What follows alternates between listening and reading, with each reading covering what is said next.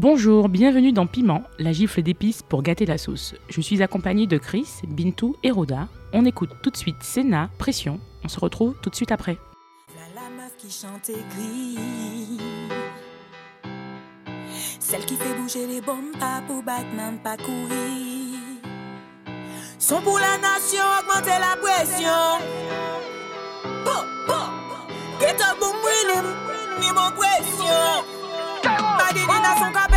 Son pou bad boy, gwo son pou lesan boy. Nou ka pete chou nan mi tan tet boy. Reality yon gem la mati ni ka pese. DJ Skyrock ou yon kwa la sa ka pete. Son boy, boy gwo son pou lesan boy.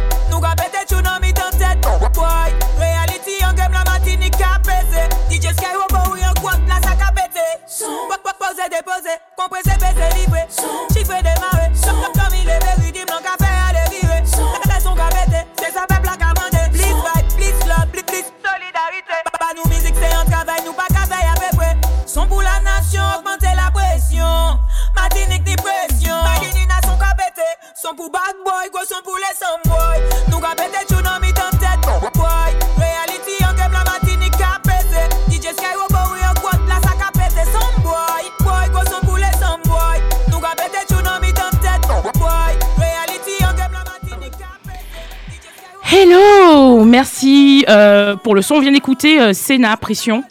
Euh, c'est une artiste martiniquaise que j'aime beaucoup. On l'avait déjà découverte dans, dans une des émissions l'année dernière. Un son qui s'appelle Criminel. Donc, euh, donc voilà, salut tout le monde. Salut Célia. Salut. Bon, alors avant de commencer l'émission, euh, je voulais avant toute chose vraiment remercier à Axel et Nora qui nous ont commandé des t-shirts donc la semaine dernière qu'elles ont reçus. Donc je voulais simplement rappeler qu'on a des, du stock en fait de t-shirts de tote bag diversity. is new. Bullshit. Donc en plusieurs tailles, en plusieurs couleurs, notamment en noir et blanc. Donc voilà, ils sont disponibles. Donc n'hésitez pas à nous écrire pour avoir vos t-shirts et vos tote bags. Voilà, ceci étant dit, comment allez-vous? What's up? On survit, là, hein. Novembre, c'est Novembre. pas le mois le plus le plus funky hein, Ah C'est le pire mois de Mmh, l'année. C'est le pire crois, mois. hein, ouais. Ouais, c'est- mais c'est le pire mois de l'année. Moi, Je trouve que c'est janvier en général. Le pire. Ah ouais, la, Ah non, janvier c'est bien, c'est le début, c'est le renouveau, Ah, non, vendredi, euh, je dis vendredi, janvier, il fait froid, c'est pile euh, l'hiver, c'est la janviose, donc t'as pas d'argent parce que les, les fêtes viennent de broke. passer, euh, t'es broke en fait. euh, Je suis pas, euh, je trouve, non, moi j'aime pas janvier en fait. Ouais, mais moi j'aime pas novembre parce qu'en fait il fait nuit à 17h et euh, Ouais, c'est là que ta vie change en fait. Tu janvier tu sombres dans la janvier aussi déprime. un peu, un tout petit peu. Ouais, le, mais- chan- le changement en janvier, en novembre en fait, c'est ça Violent. qui fait, c'est le Violent. changement. D'ailleurs, j'ai une question à vous poser. Comment, comment vous combattez la déprime? La déprime du mois de novembre ou de janvier, du coup, bah, puisque bon, tout le monde n'a pas la même expérience du mois de novembre. Euh, Moi, moi, je sais que euh, l'année dernière, bah, je suis partie quoi. Je suis en Bah voilà, ouais, et après j'ai enchaîné le Sénégal. Donc euh, voilà, cette année c'est beaucoup plus compliqué. Donc je suis là à Paris avec vous, nous tous, on est là, on souffre. mais euh, mais ouais, en fait, euh, moi ce que j'ai compris c'est que partir quoi, au soleil Quand on peut et euh, se ressourcer quoi, d'aller dans un endroit où il y a plus d'humanité, il y a du soleil et puis voilà. Non. Quand je peux, mais euh, mais je vais partir en janvier. Ok. Chris, tu, tu, tu déprimes, tu déprimes ou tu combats la déprime? Euh, une astuce, mon astuce pour combattre la déprime? Ouais, je sais pas, t'as envie de partager ou pas? Ouais, ouais, bah, coquet par exemple. Qu'est-ce que ça veut dire coquet? Mais en fait, il faut rester sous la couette, je suis d'accord. Co- voilà, faut... C'est pour coquet, c'est ça veut dire quoi? Bah, coquet, ça veut dire. euh, Ça veut dire- Ça veut dire ken. euh, Ça veut dire ken, ça veut dire. Ça veut dire euh, faire l'amour, Faire l'amour. En katchana, ah, katchana, Ok. ça c'est en c'est encore autre chose. Ça c'est que tu donnes des détails. Là, c'est le- c'est l'autre step du coquet en Ok. fait. C'est comment C'est Piment After Dark Ouais, euh, ouais, c'est- ouais. Il est, il est fait samedi encore jour, hein. 14h, Il qu'est-ce est- qui se passe Qu'est-ce En fait, c'est pas la coffee season, euh, Chris, c'est la, c'est la coquet season. Non mais en vrai c'est la... sous la couette, ouais, en, novembre. la Non mais en vrai c'est la coffin season. Ouais, tu, ouais. tu me poses la question euh, Célia Parce que tu me regardes du coup. Non, non, je, non, je disais que Chris, c'était pas la coffine pour lui, c'était la coquet season. Ah, Euh, coquet. mais coffin c'est la même chose hein. Coffin c'est... Non, je pensais que c'était resté à la maison, Non. cocooning. Non, cocooning, coffin aussi. Oui, bien Coffin, sûr. ça veut dire quoi Ah C'est en anglais Coffin, c'est oui, coffin, c'est euh, enfin c'est cocooning, mais du coup ça rentre. Coffin season, il y a vraiment la notion d'avoir quelqu'un Hmm. d'autre avec qui. Ah, Voilà, quoi. bah, c'est ça la voilà. coffin season. La coffin season, c'est pas tout seul, sinon c'est euh, sinon c'est tout seul season quoi. Catchinisation du mois de novembre. Euh, Bon, on, on- on- vous avez, vous avez les entendus ou on commence On commence on a toujours un non, peu non, hein, non, mais. non. Non, pas trop Bon, Ah, ben, on, va. va, on va voir ce que vous allez nous Non, proposer. moi je suis tranquille aujourd'hui. C'est ça. Bon, tout de suite, euh, on passe au, au sel épreuve jingle. Respectez les gens, bordel de merde là, ça se fait pas, on est assez fatigué. On est fatigué, les nerfs sont tendus. Les nerfs sont tendus. Les nerfs sont tendus. Bon, en plus de la déprime, est-ce que vous avez les nerfs tendus? Qu'est-ce qui vous a fatigué euh, bah, ces derniers jours, cette dernière semaine? Euh, Je commence par Bintou. Mais t'es au poste, t'es- t'es là. En fait, euh, moi, il n'y a pas énormément de trucs qui m'ont tendu les Enfin, si, il y a toujours 15 milliards de trucs qui me tendent des nerfs, des, des, des sels et poivres en pagaille, de celle de Guérande et autres. Mais en fait, j'étais très très triste parce que j'ai vu un truc là qui est passé ces deux ou trois derniers jours. Et euh, c'était genre. euh, là, c'est. Je sais pas si vous entendez en même temps derrière ma voix. euh, les techniciens, euh, un peu. Il y a du dans la sauce avant, mais on est toujours sur le sel et poivre. Donc, ouais, en fait. J'étais tellement triste, j'ai vu cette nouvelle passer. euh, je sais pas si vous avez vu euh, ce qui s'est passé avec, euh, avec des, les populations qu'on appelle les sentinelles. Ah qui ouais, ont, ouais, ouais. ouais, ça m'a rendu tellement triste. Qu'est-ce qu'est-ce qui t'a rendu triste Parce que C'est quoi les En fait- sentinelles en fait, les sentinelles, Les non, il faut- sentinelles, oui, il faut les ouais. Faut sentinelles, ouais. déjà le nom, le nom des gars, tu vois, le nom, de- le nom du bail. En fait, les sentinelles, c'est une tribu. J'aime pas le mot de tribu, mais bon, c'est une tribu euh, qui, en fait, est pas coupée du monde, en fait, euh, mais qui est complètement hors, en fait, de, de l'humanité entre guillemets moderne et qui Ouais. n'a eu aucun contact depuis soi-disant 60 000 ans. Mhm. Et en fait, cette, euh, cette semaine s'est passée parce qu'il y a eu un Américain qui est allé, euh, qui, qui a voulu rentrer en contact avec les gars. Tu vois, et les gars, les sentinelles, ils ont dit No way, gars, tu Mais, vas mais pas. qui, qui l'a envoyé en fait? Mais qui. Bah attends, qui l'a envoyé? Déjà, c'est là, qui l'a envoyé Et en fait, C'est Dieu. C'est littéralement c'est. White disait ça. mais c'est Jésus, dans- mais c'est vrai parce qu'en fait du coup ils ont, trouvé genre une bible, ils ont dit que genre le mec en fait il voulait aller évangéliser. Donc moi j'ai dit qui l'a envoyé? C'est la seule question que j'ai à poser. White Jesus. Donc euh, ouais, c'est en fait c'est pas un vrai ça dépend en vrai de vrai, tu vois. Mais en fait dans les Euh, médias c'est passé en mode même, hein. ouais, il a été tué machin mais moi j'étais trop en mode gaulerie, tu vois, ça m'a fait trop trop rire. Voilà, c'est ça mon Ouais, non, mais le gars, je sais pas ce qui s'est passé dans sa C'est tête. fait il il- il- non, mais c'est un évangéliste en fait, le gars. C'était un évangéliste qui voulait aller euh, apporter Dieu en fait, euh, donc la lumière euh, à la tribu des Sentinelles. 60 000 ans sur la même sur la même île, qui pas de contact avec euh, le, le monde extérieur. Il a dit non, je vais pas accepter ça. Il a dit il voulait leur apporter en fait la lumière Mhm. et le gars, euh, enfin, voilà quoi. en tout cas, il est mort de flèche.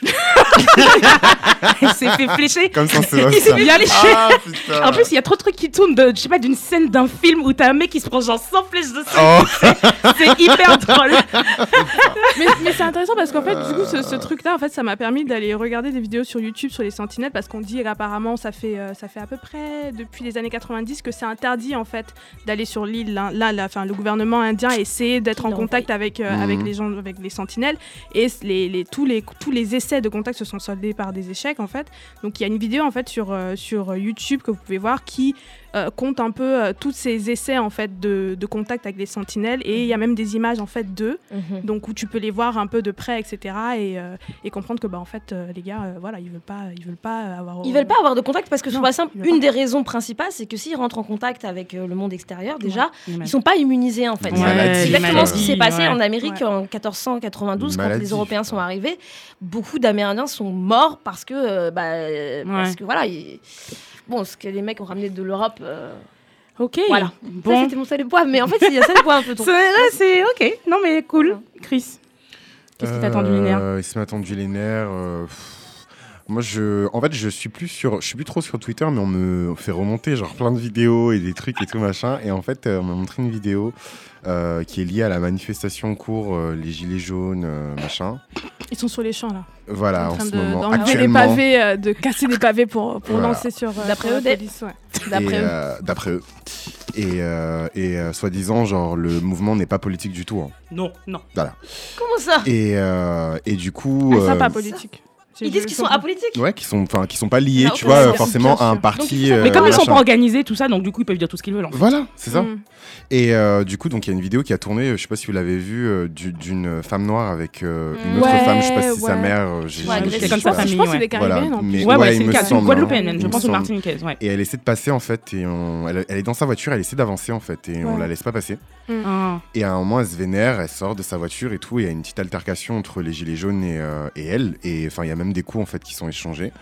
Et euh, donc elle est poussée vers l'arrière, et en gros on lui dit de retourner en Afrique quoi. De rentrer chez elle. On lui De dit. rentrer chez elle, ouais. Ouais. Que- Qui l'a qui l'a qu'en fait gros, déporter euh, ses ancêtres euh, de l'autre côté Ah, c'est un- Très bonne question. Ils vont rembourser question. Ils vont lui payer Ah. Ah non, le retour, c'est toi qui paye. Non, non, je- non c'est toi qui Donc paye. voilà, donc euh, moi perso ça m'a tendu les nerfs, donc euh, je, je, je mets la gauche raciste dans la sauce là. La gauche raciste. Mais apparemment, il y a des gars, il y a des gars, fait, il y a en des vrai. gars d'extrême droite aussi qui sont. C'est même pas la gauche Mais- raciste.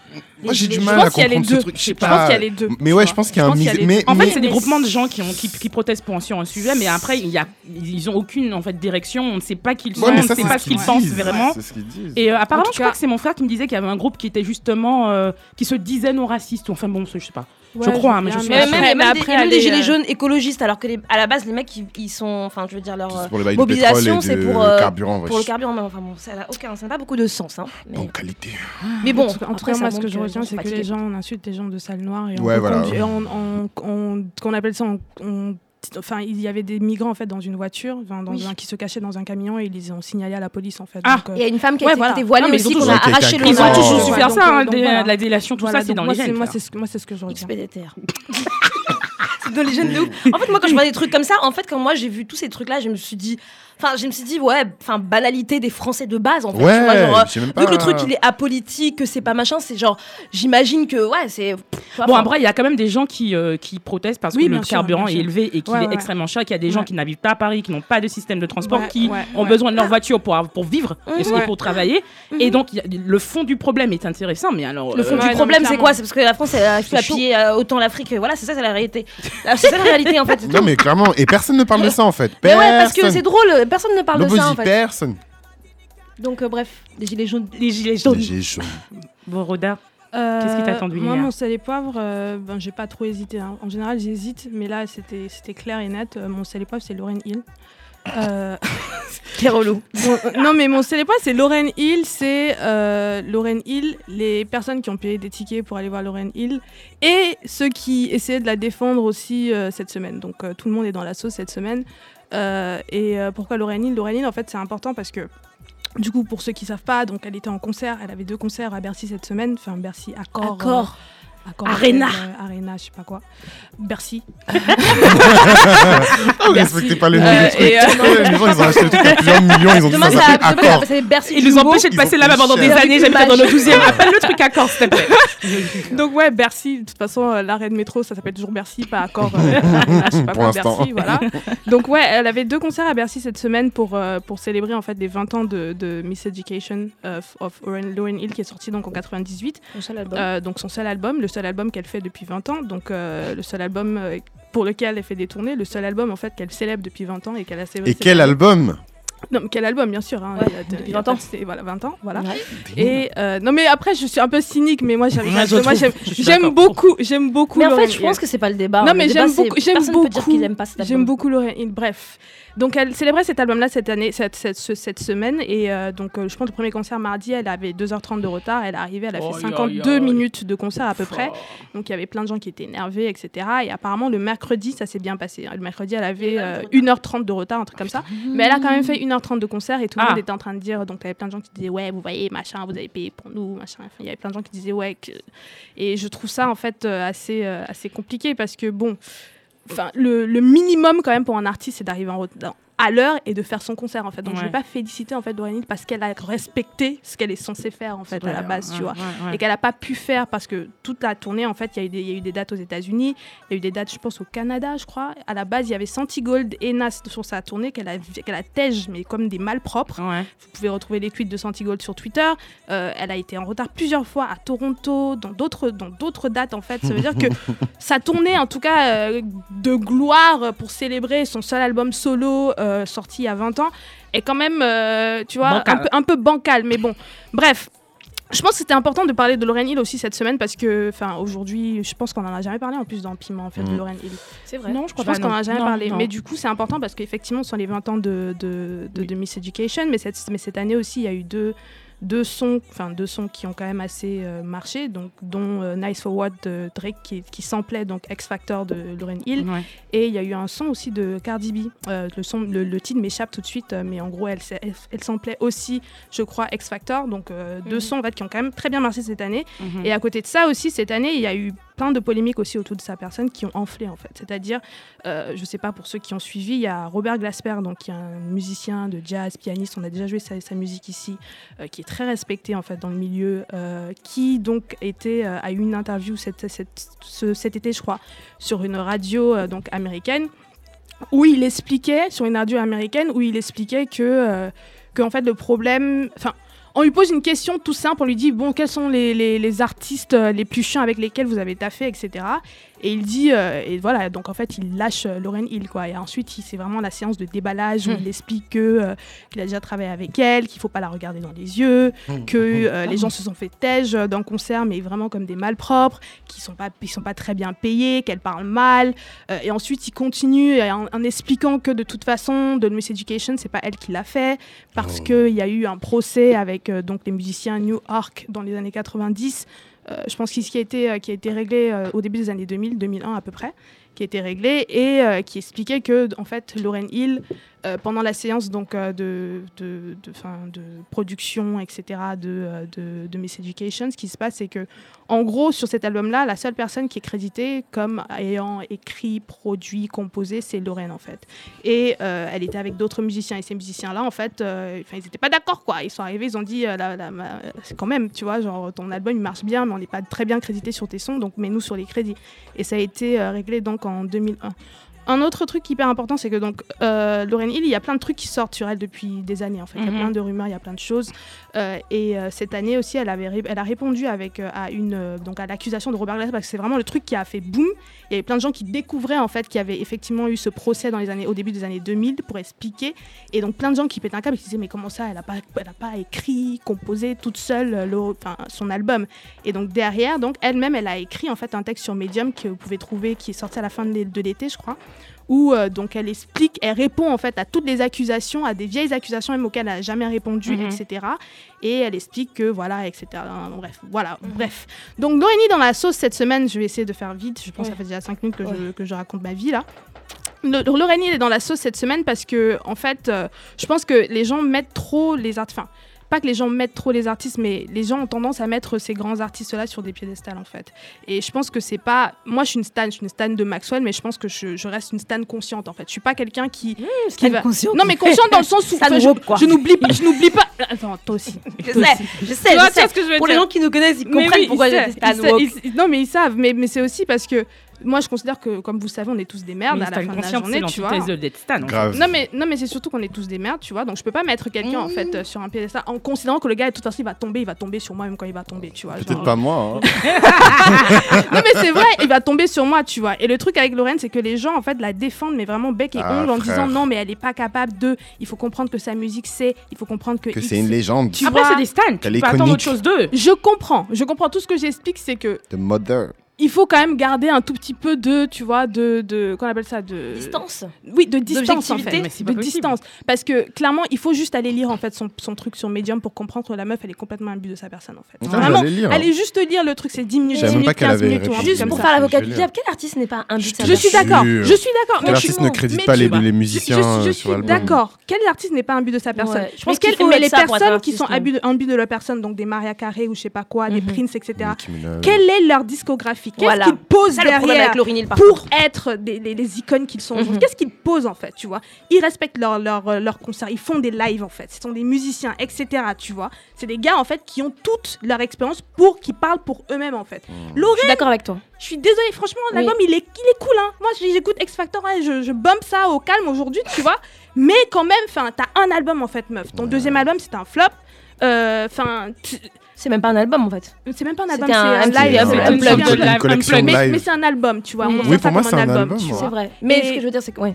Moi, je suis fait. complètement d'accord avec toi. C'est Ouais. vrai que tous les artistes sont imbus de la personne et que Non, d'ailleurs quand tu veux être un quand tu veux être un grand artiste c'est obligé mais Ouais. après il faut entre guillemets entre guillemets le mériter c'est sûr que Lauryn Hill, elle a fait un seul album elle le mérite 20 par à cet album. Mais bon, après. euh, Elle le Non, mérite. Le temps est en passé, tout cas quoi. tu peux pas la mettre sur le Ah, même plan que Je, je, mets- pas je la je vais pas la mettre avec des Maria Carré Jamais. Je vais pas. Moi, je peux pas la mettre. Je peux pas. Je je suis girl. Tu vois, je peux pas. Même je peux même pas la mettre à côté. Je suis désolée.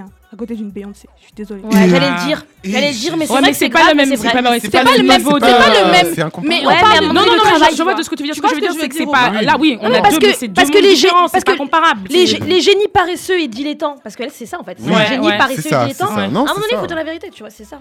Ok, en tout cas, merci Roda de m'avoir fait économiser 130 j'ai mal. euros parce que j'étais déjà prête à aller prendre ma place.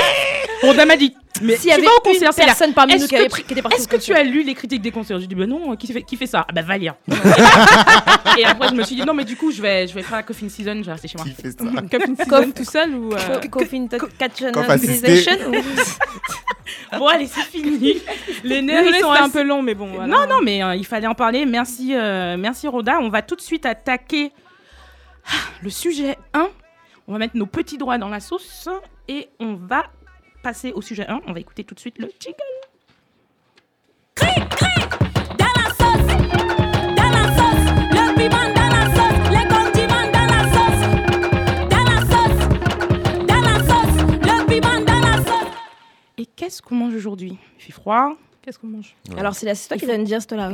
Grave. Mais je vais vous dire mange? ce qu'on On mange quoi? Et en plus, je- il faut préparer, se préparer physiquement pour ce qui va arriver en 2019. Le Ouais. carnaval. Aïe aïe aïe. Donc, un petit plat sympa. La est Donc- déjà là-bas. Grave. Donc, un plat de poisson qu'on appelle le blaf. Donc, vous pouvez le faire avec du taza, avec du gros poisson, vous pouvez le faire avec du thon aussi, c'est moins de goût, mais voilà.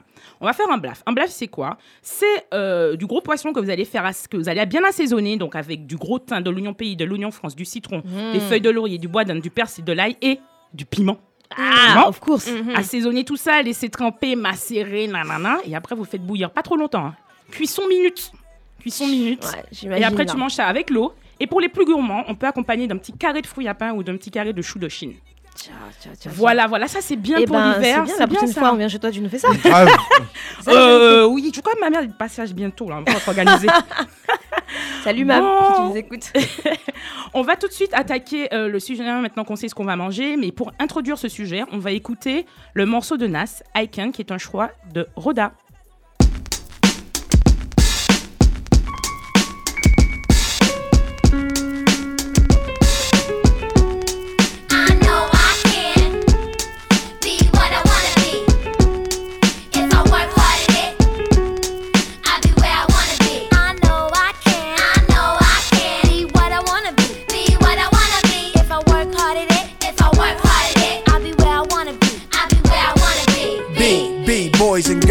Listen up. Anything in the world, and God we trust. An architect, doctor, maybe an actress, but nothing comes easy. It takes much practice. Like, I met a woman who's becoming a star. She was very beautiful, leaving people in awe. Singing songs, Lena Horne, but the younger version hung with the wrong person. Got her strung on that heroin, cocaine, sniffing up drugs, all in the nose. Could have died so young, now looks ugly and old. No fun, cause now when she reaches for hugs, people hold their breath. Cause she smells of corrosion and death. Watch the company you keep and the crowd you bring. Cause they came to do drugs and you came to sing. So if you're gonna be the best, I'ma tell you how. Put your hand in the air and take the vow. I know I can I know I can be what I wanna be. be what I wanna be. If I work hard at it, If I work hard at it, I'll be where I wanna be.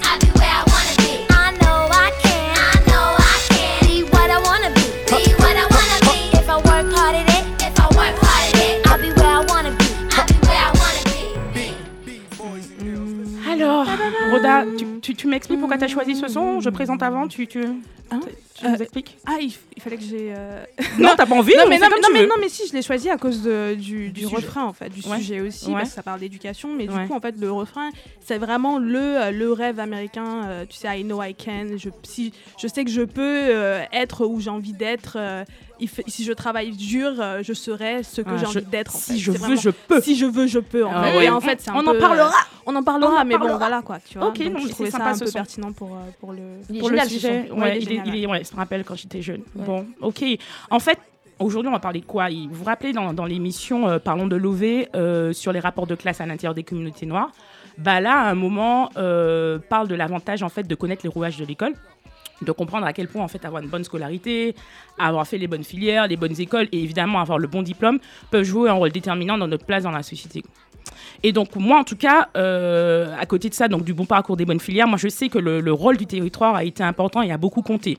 Euh, moi j'ai fait euh, toute ma scolarité, en tout cas jusqu'à jusqu'à la prépa euh, en Martinique, et je n'aurais pas eu ce même parcours si je l'avais fait en France cette scolarité.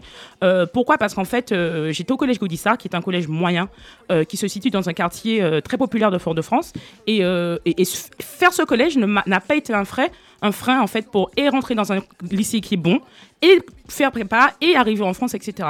Parce que le territoire en Martinique empêche, entre guillemets, euh, que faire une école moyenne, en tout cas un collège ou un primaire moyen, soit un frein pour accéder à des écoles qui soient, qui soient bonnes. Voilà, donc, mais pourtant, en tout cas, arriver en France, euh, une chose est sûre, c'est que c'est pas, c'est pas, euh, c'est pas la même. On n'est pas dans les mêmes situations en France. Une étude publiée le mois dernier, basée sur les, les données PISA. Alors PISA, c'est le programme international pour le suivi des acquis des élèves, nous rappelle que l'école française est classée comme l'une des plus inégalitaires des pays développés. L'école française, en fait, ne donne pas ces chances, euh, les mêmes chances aux élèves issus euh, des milieux euh, défavorisés. Alors, j'ai envie de vous dire, nous les Noirs, le quoi. résultat de cette étude nous a que légèrement surpris. En Ouais. temps, we know. We be knowing. We be, we be knowing. Sorry. En tout cas, on le sait, on le sait très bien en France, les, inégalités euh, sociales deviennent des inégalités scolaires.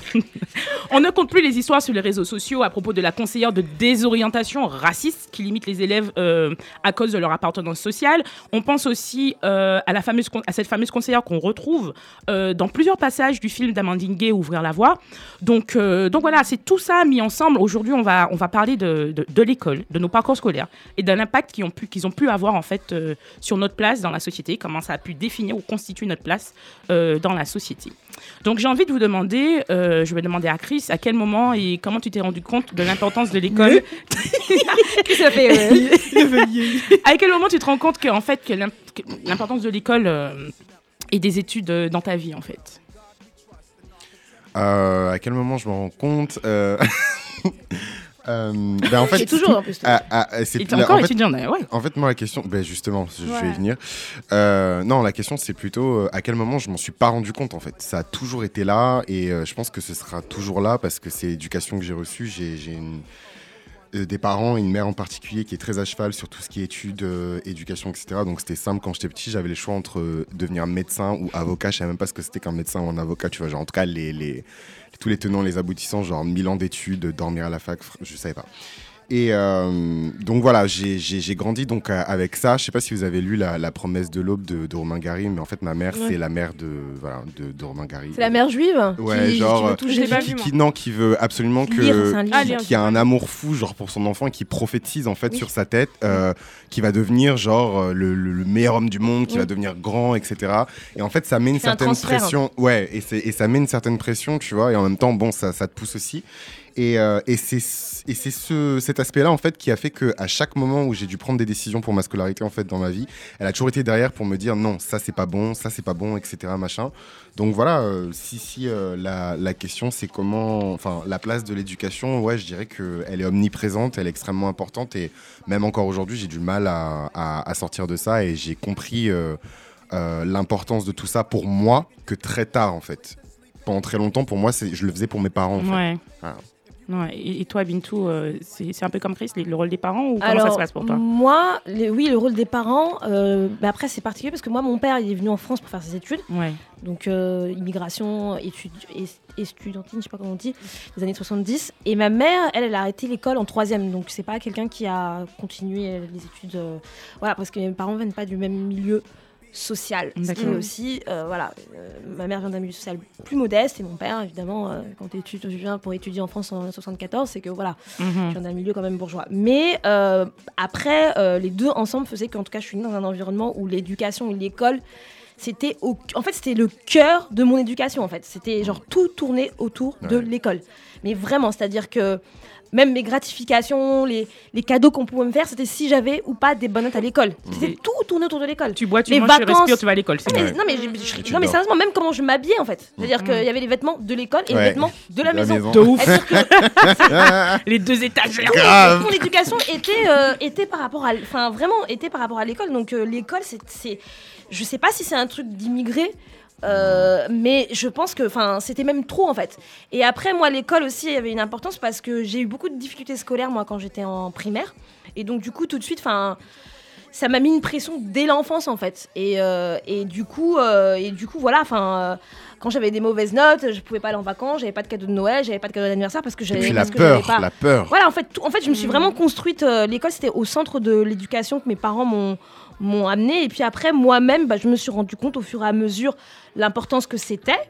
Euh, bah, parce que voilà, euh, c'est enfin, déjà l'école et la maison, c'était deux mondes différents aussi. L'école, ça a une importance parce que c'est là où tu te fais tes amis.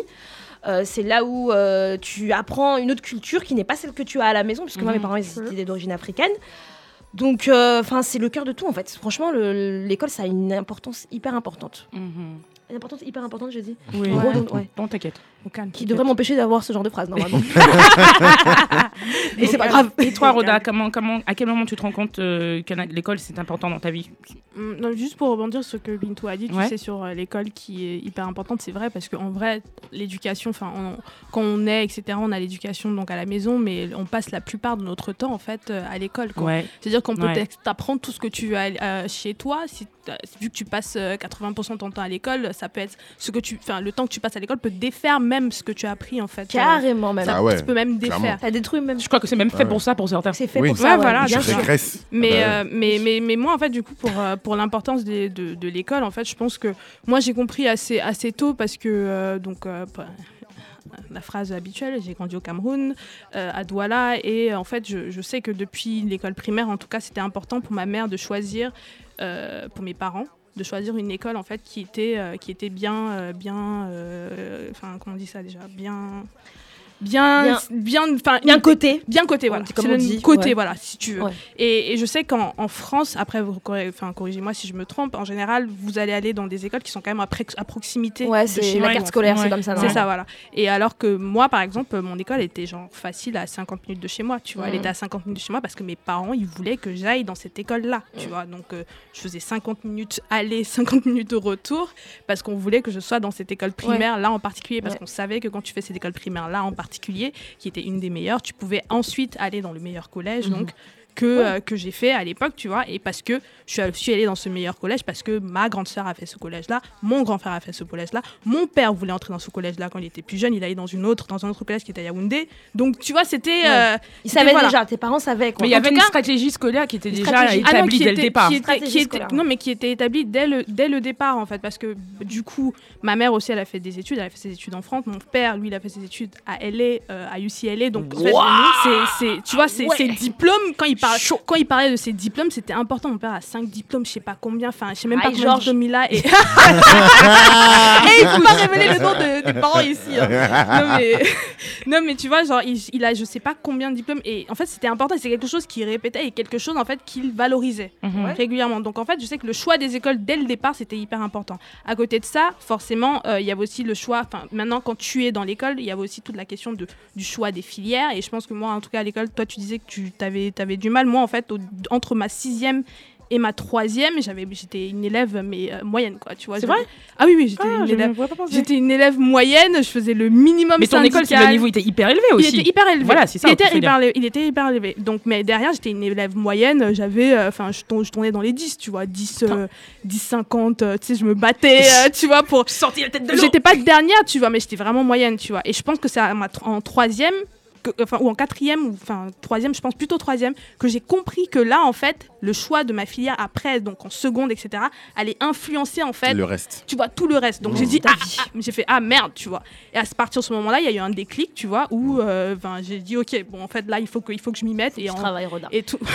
Il faut que je travaille tu vois. Et en fait de ma seconde en ma terminale j'étais une très bonne élève tu vois. Ah. mais ça c'était parce qu'il y a vraiment eu ce déclic de comprendre que là en fait là les choix que je vais faire là ils vont influencer le reste C'est drôle euh, parce que moi j'ai un peu le même parcours en termes Ouais. de parcours euh, genre euh, scolaire aussi genre euh, en gros toute ma primaire le collège j'étais dilettante. En fait je me reposais sur mes lauriers comme Ouais, pareil, pareil, pareil, pareil. Les profs ils disaient tout le temps ça. Parce et avez- après en seconde c'était c'était horrible. Je suis allée dans un lycée genre à côté de chez moi. Et franchement le lycée c'était abusé. C'était genre l'avant-dernier lycée de Île-de-France. de- d'Île-de-France en termes de resto bac. Il y avait 49% de resto bac, c'était abusé.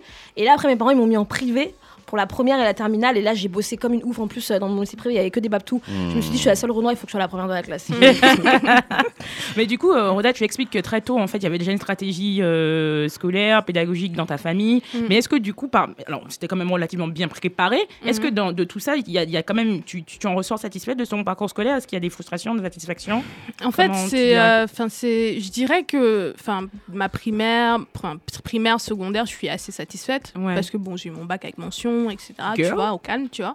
Mais c'est vrai que c'est après. C'est après, justement, parce que le parcours scolaire, pour moi, c'est pas jusqu'en terminale, Ouais, c'est jusqu'à mon diplôme, Bien quoi, sûr. si tu veux. Et je pense que c'est plus après, en fait, que les frustrations, elles arrivent, parce que du coup, moi, donc, euh, je vais, euh, j'ai fait donc cette école-là, qui était une des meilleures écoles, mais c'était une des meilleures écoles, mais comment dire, c'était tellement dur que, euh, je veux dire, pour être deuxième de ta classe, t'avais 11 en fait. Il y avait des gens qui avaient 11 en- et qui étaient deuxième, tu vois. C'est ça, ouais. Et Ça. le truc, c'est que Ouais. euh, moi, du coup, mes études, donc euh, après, donc euh, universitaire, etc. J'ai fait, je suis partie en France en fait après, après mon bac. Et euh, au moment donc de choisir en fait, tu sais, le où tu vas aller, enfin ton université, Campus ton France, école, là etc. Ouais, Campus France. Je sais pas si je faisais campus, c'était Campus, c'était Campus France. Campus France. Je pense que c'était Ouais, Campus France, ouais. Campus France, c'est un gros le portail pour les Ouais, étudiants voilà, étrangers. pour les étudiants étrangers, Mm. c'était ça, ouais, c'était Ouais. ça. Campus France, mais j'avais fait aussi les, les concours en fait des grandes écoles, j'avais fait aussi ce- ces concours-là Mm. euh, pour les prépas, enfin j'avais fait plusieurs Mhm. trucs en fait. Et, et en fait, à ce ce qui s'est passé, c'est que vu que j'étais dans cette école-là qui était la meilleure, qui était la mieux cotée en fait au Cameroun, et, euh, et que mais quand même mes, mes bulletins donc de, de, de seconde en terminale, j'avais genre euh, 11, Ouais. euh, 11, 11 forts Mais comme on disait, 11 tu du vois. Cameroun, Mais, c'est- 16 mais ici, tu vois, mais c'était le 11 euh, où, euh, enfin, aux, Ouais. aux examens, j'avais genre, je tapais des, des 16, euh, 15, tu vois, aux examens nationaux si tu Ouais. veux. Ouais. Mais donc, dans notre école, c'était tellement élevé que, bah, du coup, quand tu avais ces 11-là, voilà. Mais quand tu vas sur Campus France et que tu mets tes bulletins et qu'ils voient 11, en fait, pour eux, c'est 11, en fait. C'est pas après, 15. ils- après, ils savent quand pas- même que, par exemple, Après au 11 à Cameroun- Louis le Grand, tout le monde sait ce que ça veut dire. hein. Ouais, tu vois ce que je veux dire? Donc à un Ouais. moment, ils savent. Ouais, mais non. Comme c'est non, Afrique- franchement, non. africain. Ouais, donc Ouais. ils veulent pas savoir, ils s'en Ouais, foutent en fait. Non, franchement, non, non. Je, je vous le dis par expérience, Mhm. franchement, à l'époque, non, c'était pas le cas. Quand tu Mhm. étais, quand tu étais, euh, quand tu, quand tu venais de cette école-là, euh, enfin, il fallait avoir, euh, je sais pas, 14, euh, 13 ou un truc Mhm. comme ça, et là, on commençait à te considérer, tu vois. Donc moi, en fait, ma- mon université, ça a été, mais, euh, enfin. En fait, j'ai beaucoup de choses. à- Je pourrais, je pourrais partir pendant une heure, en fait. Pendant Bah, une heure. En tout cas, en tout cas, elle commence, elle commence juste à ce niveau-là, tu vois, au niveau parce que bah, ma première année en fait de fac en France, je l'ai faite à Reims en fait, tu vois, à l'université de Reims. Reims. Reims, tu vois, j'arrive à Reims, je viens de, de cette école-là au, Ca- au Cameroun, tu vois, je suis genre, je pète un câble en fait. Ah bah ouais. Ou, euh, enfin. Tu n'as rien à faire là-bas, en fait. tu, vois ce que je veux dire ou c'est pas? des meilleurs élèves du, de- de- Du du Cameroun, J'arrive, Reims. j'arrive au truc, tu vois, je suis genre, en plus c'était à l'époque où il y avait tous les blocus, c'était en 2008, 2009. Hi, Il y avait tous les gauchos, blocus de tous les blocus de fac où tu restes deux mois chez toi, Yeah. tu, comprends pas Tu ce qui se passe mais en ouais, fait, tu de vois. Tu comprends pas as. ce qui Là, se c'est le passe. choc de. Mais c'est trop. Ah, ouais, elle, elle devait, elle devait être archi relou. C'est le genre d'étudiante euh, bourgeoise. Non, moi, je m'en rends de- pas il y a pas court Ah non, du tout. Ah non, non, Non, du tout. Non, non, j'étais chez moi. Enfin, enfin, à un moment donné, d'accord. euh, j'étais chez moi. Genre, tu devais les haïr, Ah non, je, me levais même pas le matin pour y aller, ça servait à rien, tu vois. Ça Ah. sert à rien, je restais chez moi, tu vois. Donc deux mois euh, chez toi, mais enfin, il y a C'est plein de intéressant son parcours, son parcours à elle, euh, c'est- Rodin. C'est c'est très, enfin, mais enfin, vous pouvez. euh, C'est intéressant son parcours parce que c'est vraiment le parcours de, des étudiants africains. Parce que Mm. être étudiant africain et venir en France en général, c'est que tu es quand même un excellent élève et que tu Mhm. viens d'une famille aussi où l'école c'est important, etc. Et il y a- effectivement, il y a beaucoup qui viennent en France et franchement, c'est chaud, tu vois. C'est parce qu'ils sont mal, euh, pas orientés, mais ils vont dans des facs. Ouais, euh, on va dans enfin, des je veux facs. dire, Après, de- après, moi, j'ai eu la chance justement de me réorienter. J'ai fait un an de fac. Après, j'ai fait ah non, mais c'est mort. En fait, je peux pas rester à Reims. Donc, je suis- Mhm. j'ai déménagé à Paris. J'ai fait une école de communication. Voilà, après, et- fait une école. Voilà, j'ai fait une Ah, école. mais parce que là, euh, c'était c'est ce que l'école, ça veut dire, payer. une école, faut payer. Voilà, il faut Toutes les payer. écoles voilà. sont payantes. Donc, Ouais. euh, donc voilà, j'ai fait une école et etc. etc. Mais c'est d'autres frustrations. Je peux. Enfin, c'est c'est même juste le début en fait. Ouais. début des frustrations. Moi, euh, si je suis satisfaite de mon parcours scolaire, bah euh, plutôt, j'avoue, quand j'ai, enfin voilà, comme j'ai dit, de, on va dire de la primaire jusqu'à jusqu'à la première, en gros, franchement, je me prenais pas trop la tête, tu vois, je me, je faisais des trucs tranquilles, puis ouais, j'avais 11 de moyenne et tout. Après, j'ai eu chaud quand même. euh. en troisième, j'ai eu chaud parce que mon prof et tout. euh, mon prof principal, il avait dit genre second trimestre que je pouvais pas passer en général et tout. Et euh, alors que j'avais 11 de moyenne et après, tu vois, genre mes parents, Dieu merci justement, enfin Dieu merci. Bref, mes parents étaient conscients et donc ils ont dit non mais c'est hors de question que notre fille Ouais, mais euh, t'avais des elle aille parents qui en- étaient capables de en- comprendre en et de prendre des euh, décisions. ouais, et de se euh, il faire voulait que je fasse un BEP coiffure. Mon, mon- mon prof, il disait que je, voilà, j'étais faite pour faire un BEP Mais coiffure. bien sûr. Et ça, clairement, on en reparlera. Mais ça, pas- c'est typiquement des, des, des, des choses bah, qui sont euh, très courantes euh, dans l'éducation nationale en France. La façon dont on, on oriente euh, les élèves euh, qui sont issus de classes populaires ou euh, issus de l'immigration. Euh, voilà, donc ça c'est. Mais sinon, voilà, après, moi, je, très vite, j'étais passionnée d'histoire. Donc, euh, je savais que je voulais faire de l'histoire. Donc, j'ai fait un, un bac littéraire, euh, pas par dépit, mais parce que je- j'aimais ça. Ouais, c'est bien. Je me suis inscrite en fac d'histoire. Je me suis inscrit- j'ai choisi, j'ai fait exprès de choisir la fac d'histoire qui était Paris 7 parce que c'était la seule fac en 2006. Ouais, déjà 2006, je me suis inscrite, que j'ai eu mon bac, euh, où il y avait un- une licence d'histoire des sociétés du Sud. Donc c'était la seule fac en France qui avait euh, qui donnait des cours d'histoire de l'Afrique dès la première année. Donc tout mon parcours en fait c'était quand même plutôt genre euh, raisonné et, et voilà. Donc moi j'ai pas de frustration particulière. La frustration elle est arrivée quand j'ai eu mon master. Donc Mhm. j'ai eu ma licence. Voilà, euh, que j'ai mis quand même 4 ans à avoir, donc j'ai retapé ma deuxième année. Ensuite, j'ai fait mon master, donc je suis partie à Paris 1 pour faire mon master, parce que je savais que je voulais faire une thèse en histoire, donc j'avais anticipé. Et le problème, c'est que euh, voilà, j'étais, j'étais, j'étais brillante, hein. j'étais majeure de promo, j'ai fait un master, j'ai eu mon mémoire, euh, que j'ai eu 17, euh, enfin, j'ai, Ouais. tout tué, je savais, ce que je, je savais ce que je voulais faire, mais j'ai pas eu de bourse doctorale. Et pourtant, j'ai passé le, le- le jury, etc. Enfin, je, je sais que j'étais bonne. C'est intéressant cette histoire de bourse Euh, doctorale, justement. Et, et je n'ai pas eu cette bourse doctorale et j'ai eu très très très mal au cœur. Euh, J'en ai même pleuré. Euh, parce que je savais que je méritais en fait d'avoir cette bourse doctorale et je savais que c'était injuste la raison pour laquelle j'avais pas eu et d'ailleurs j'ai écrit en fait au, au président du jury ça se fait pas hein, normalement quand c'est euh, Mm. t'as pas ton truc t'as pas ton truc et basta tu vois moi j'ai écrit un mail j'ai demandé je- pourquoi j'ai pas eu en fait le mec m'a sorti une espèce de vieille excuse genre Euh, oui mais non mais ça s'est très bien passé effectivement votre représentation Ah oui, non, mais concrètement. mais euh, du coup, euh, en fait, je pense qu'il faudrait que vous la repassiez l'année prochaine et que vous essayiez d'avoir votre CAPES. Non, mais en fait, mec, j'ai quoi, 23 ans, je viens de te sortir, un- je viens de te pondre un, un mémoire de 300 pages, j'ai eu 17, je suis majeure de la promo. Qu'est-ce que tu me dis qu'en gros, genre, il faut que j'ai un truc en plus, en fait? Il t'a fait une Syria Bonali, quoi. Ouais, je sais pas. Mais voilà, donc ça, c'est la frustration que j'ai pu avoir. Mais, euh, mais après, c'est vrai que moi, je savais ce que je voulais faire. Je voulais être historienne, je voulais, je voulais être chercheuse et, et voilà. Ok. Et toi, Chris, alors, des, des- des frustrations Euh, À moi- venir ou actuelles moi, moi, juste pour répondre- euh, rebondir sur ce qu'a dit euh, Roda et Bintou, euh, j'ai eu mon déclic euh, trop tard en fait pour moi Mm. et ça a conditionné en fait ensuite euh, mon, mon parcours universitaire. En fait, je me suis réveillé en première et je me suis réveillé genre au Mm. milieu de l'année de première quand on est en train de préparer les examens anticipés du bac. Mhm. Et, euh, et en fait, euh, c'est une prof qui nous disait, euh, vous voyez, en gros, ceux qui vont réussir dans leur... Méga méchante en plus quand j'y pense. En gros, ceux qui vont réussir leurs études et qui vont réussir méchants. dans leur vie, c'est euh, ceux qui ont commencé à bosser, genre dès le... Enfin, à bien bosser en tout cas dès le collège et la seconde, tu vois. Et Mm. qu'en gros, ceux qui branlent rien et tout, machin, nanana.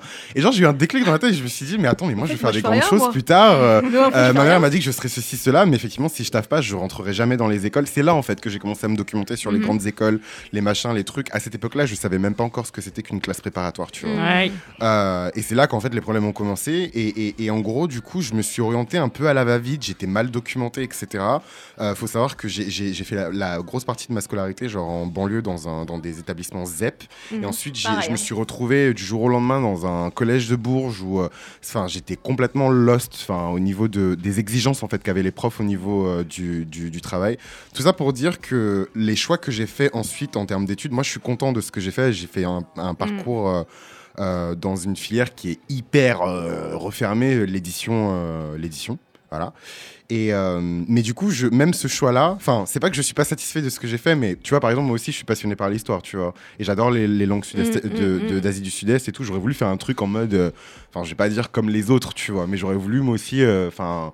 faire ce que je, vraiment ce qui m'anime et en fait je me suis rendu compte que bah, voilà tous mes cousins font des études en finance euh, euh, il y en a aujourd'hui tu vois qui, vont ils vont devenir Ouais. avocats et- etc tu vois et en fait j'ai cette pression qui fait que je me dis que je peux pas faire des études euh, tu vois genre euh, Qui mènent à comment rien. dirais-je Qui mènent oui à rien, ouais comme on voilà nous a toujours dit, on nous a toujours voilà, expliqué qu'il y a des des- diplômes qui ne mènent à rien. voilà des Ouais. études qui Moi, mènent à rien à genre rien. langue langue étrangère euh, histoire etc Mhm, enfin en mhm. gros des trucs où tu peux juste devenir prof bon Et ça c'est ce que les gens m'ont dit tu Ouais. vois après Mhm. ça peut être autre chose et euh, est-ce que j'ai une frustration? Ouais en gros c'est c'est c'est moi ma grosse frustration ça va paraître bizarre peut-être un peu incohérent par rapport à ce que j'ai dit mais je pense que j'aurais voulu faire une classe préparatoire parce que j'ai tenté des, des concours pour les grandes écoles et je sais que enfin j- que, que j'ai raté. En l'occurrence c'était le concours du CELSA et ça m'a trop euh, ça m'a traumatisé En concours passerelle?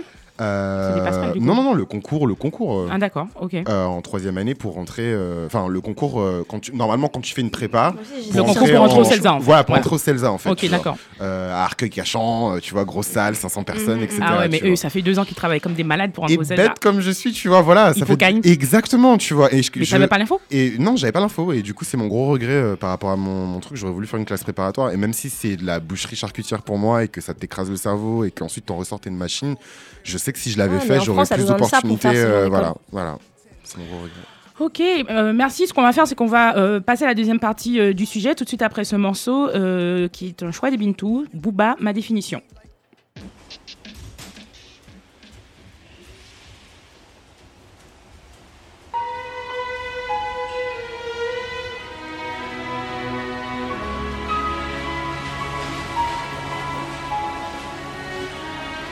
Pousse un peu de travers, skate BMX punique, la RATP, tout ça rythmé de rap musique. Ma jeunesse à la couleur des trains, RERC, pendant le trajet je rêvais de percer, fier dans les trains.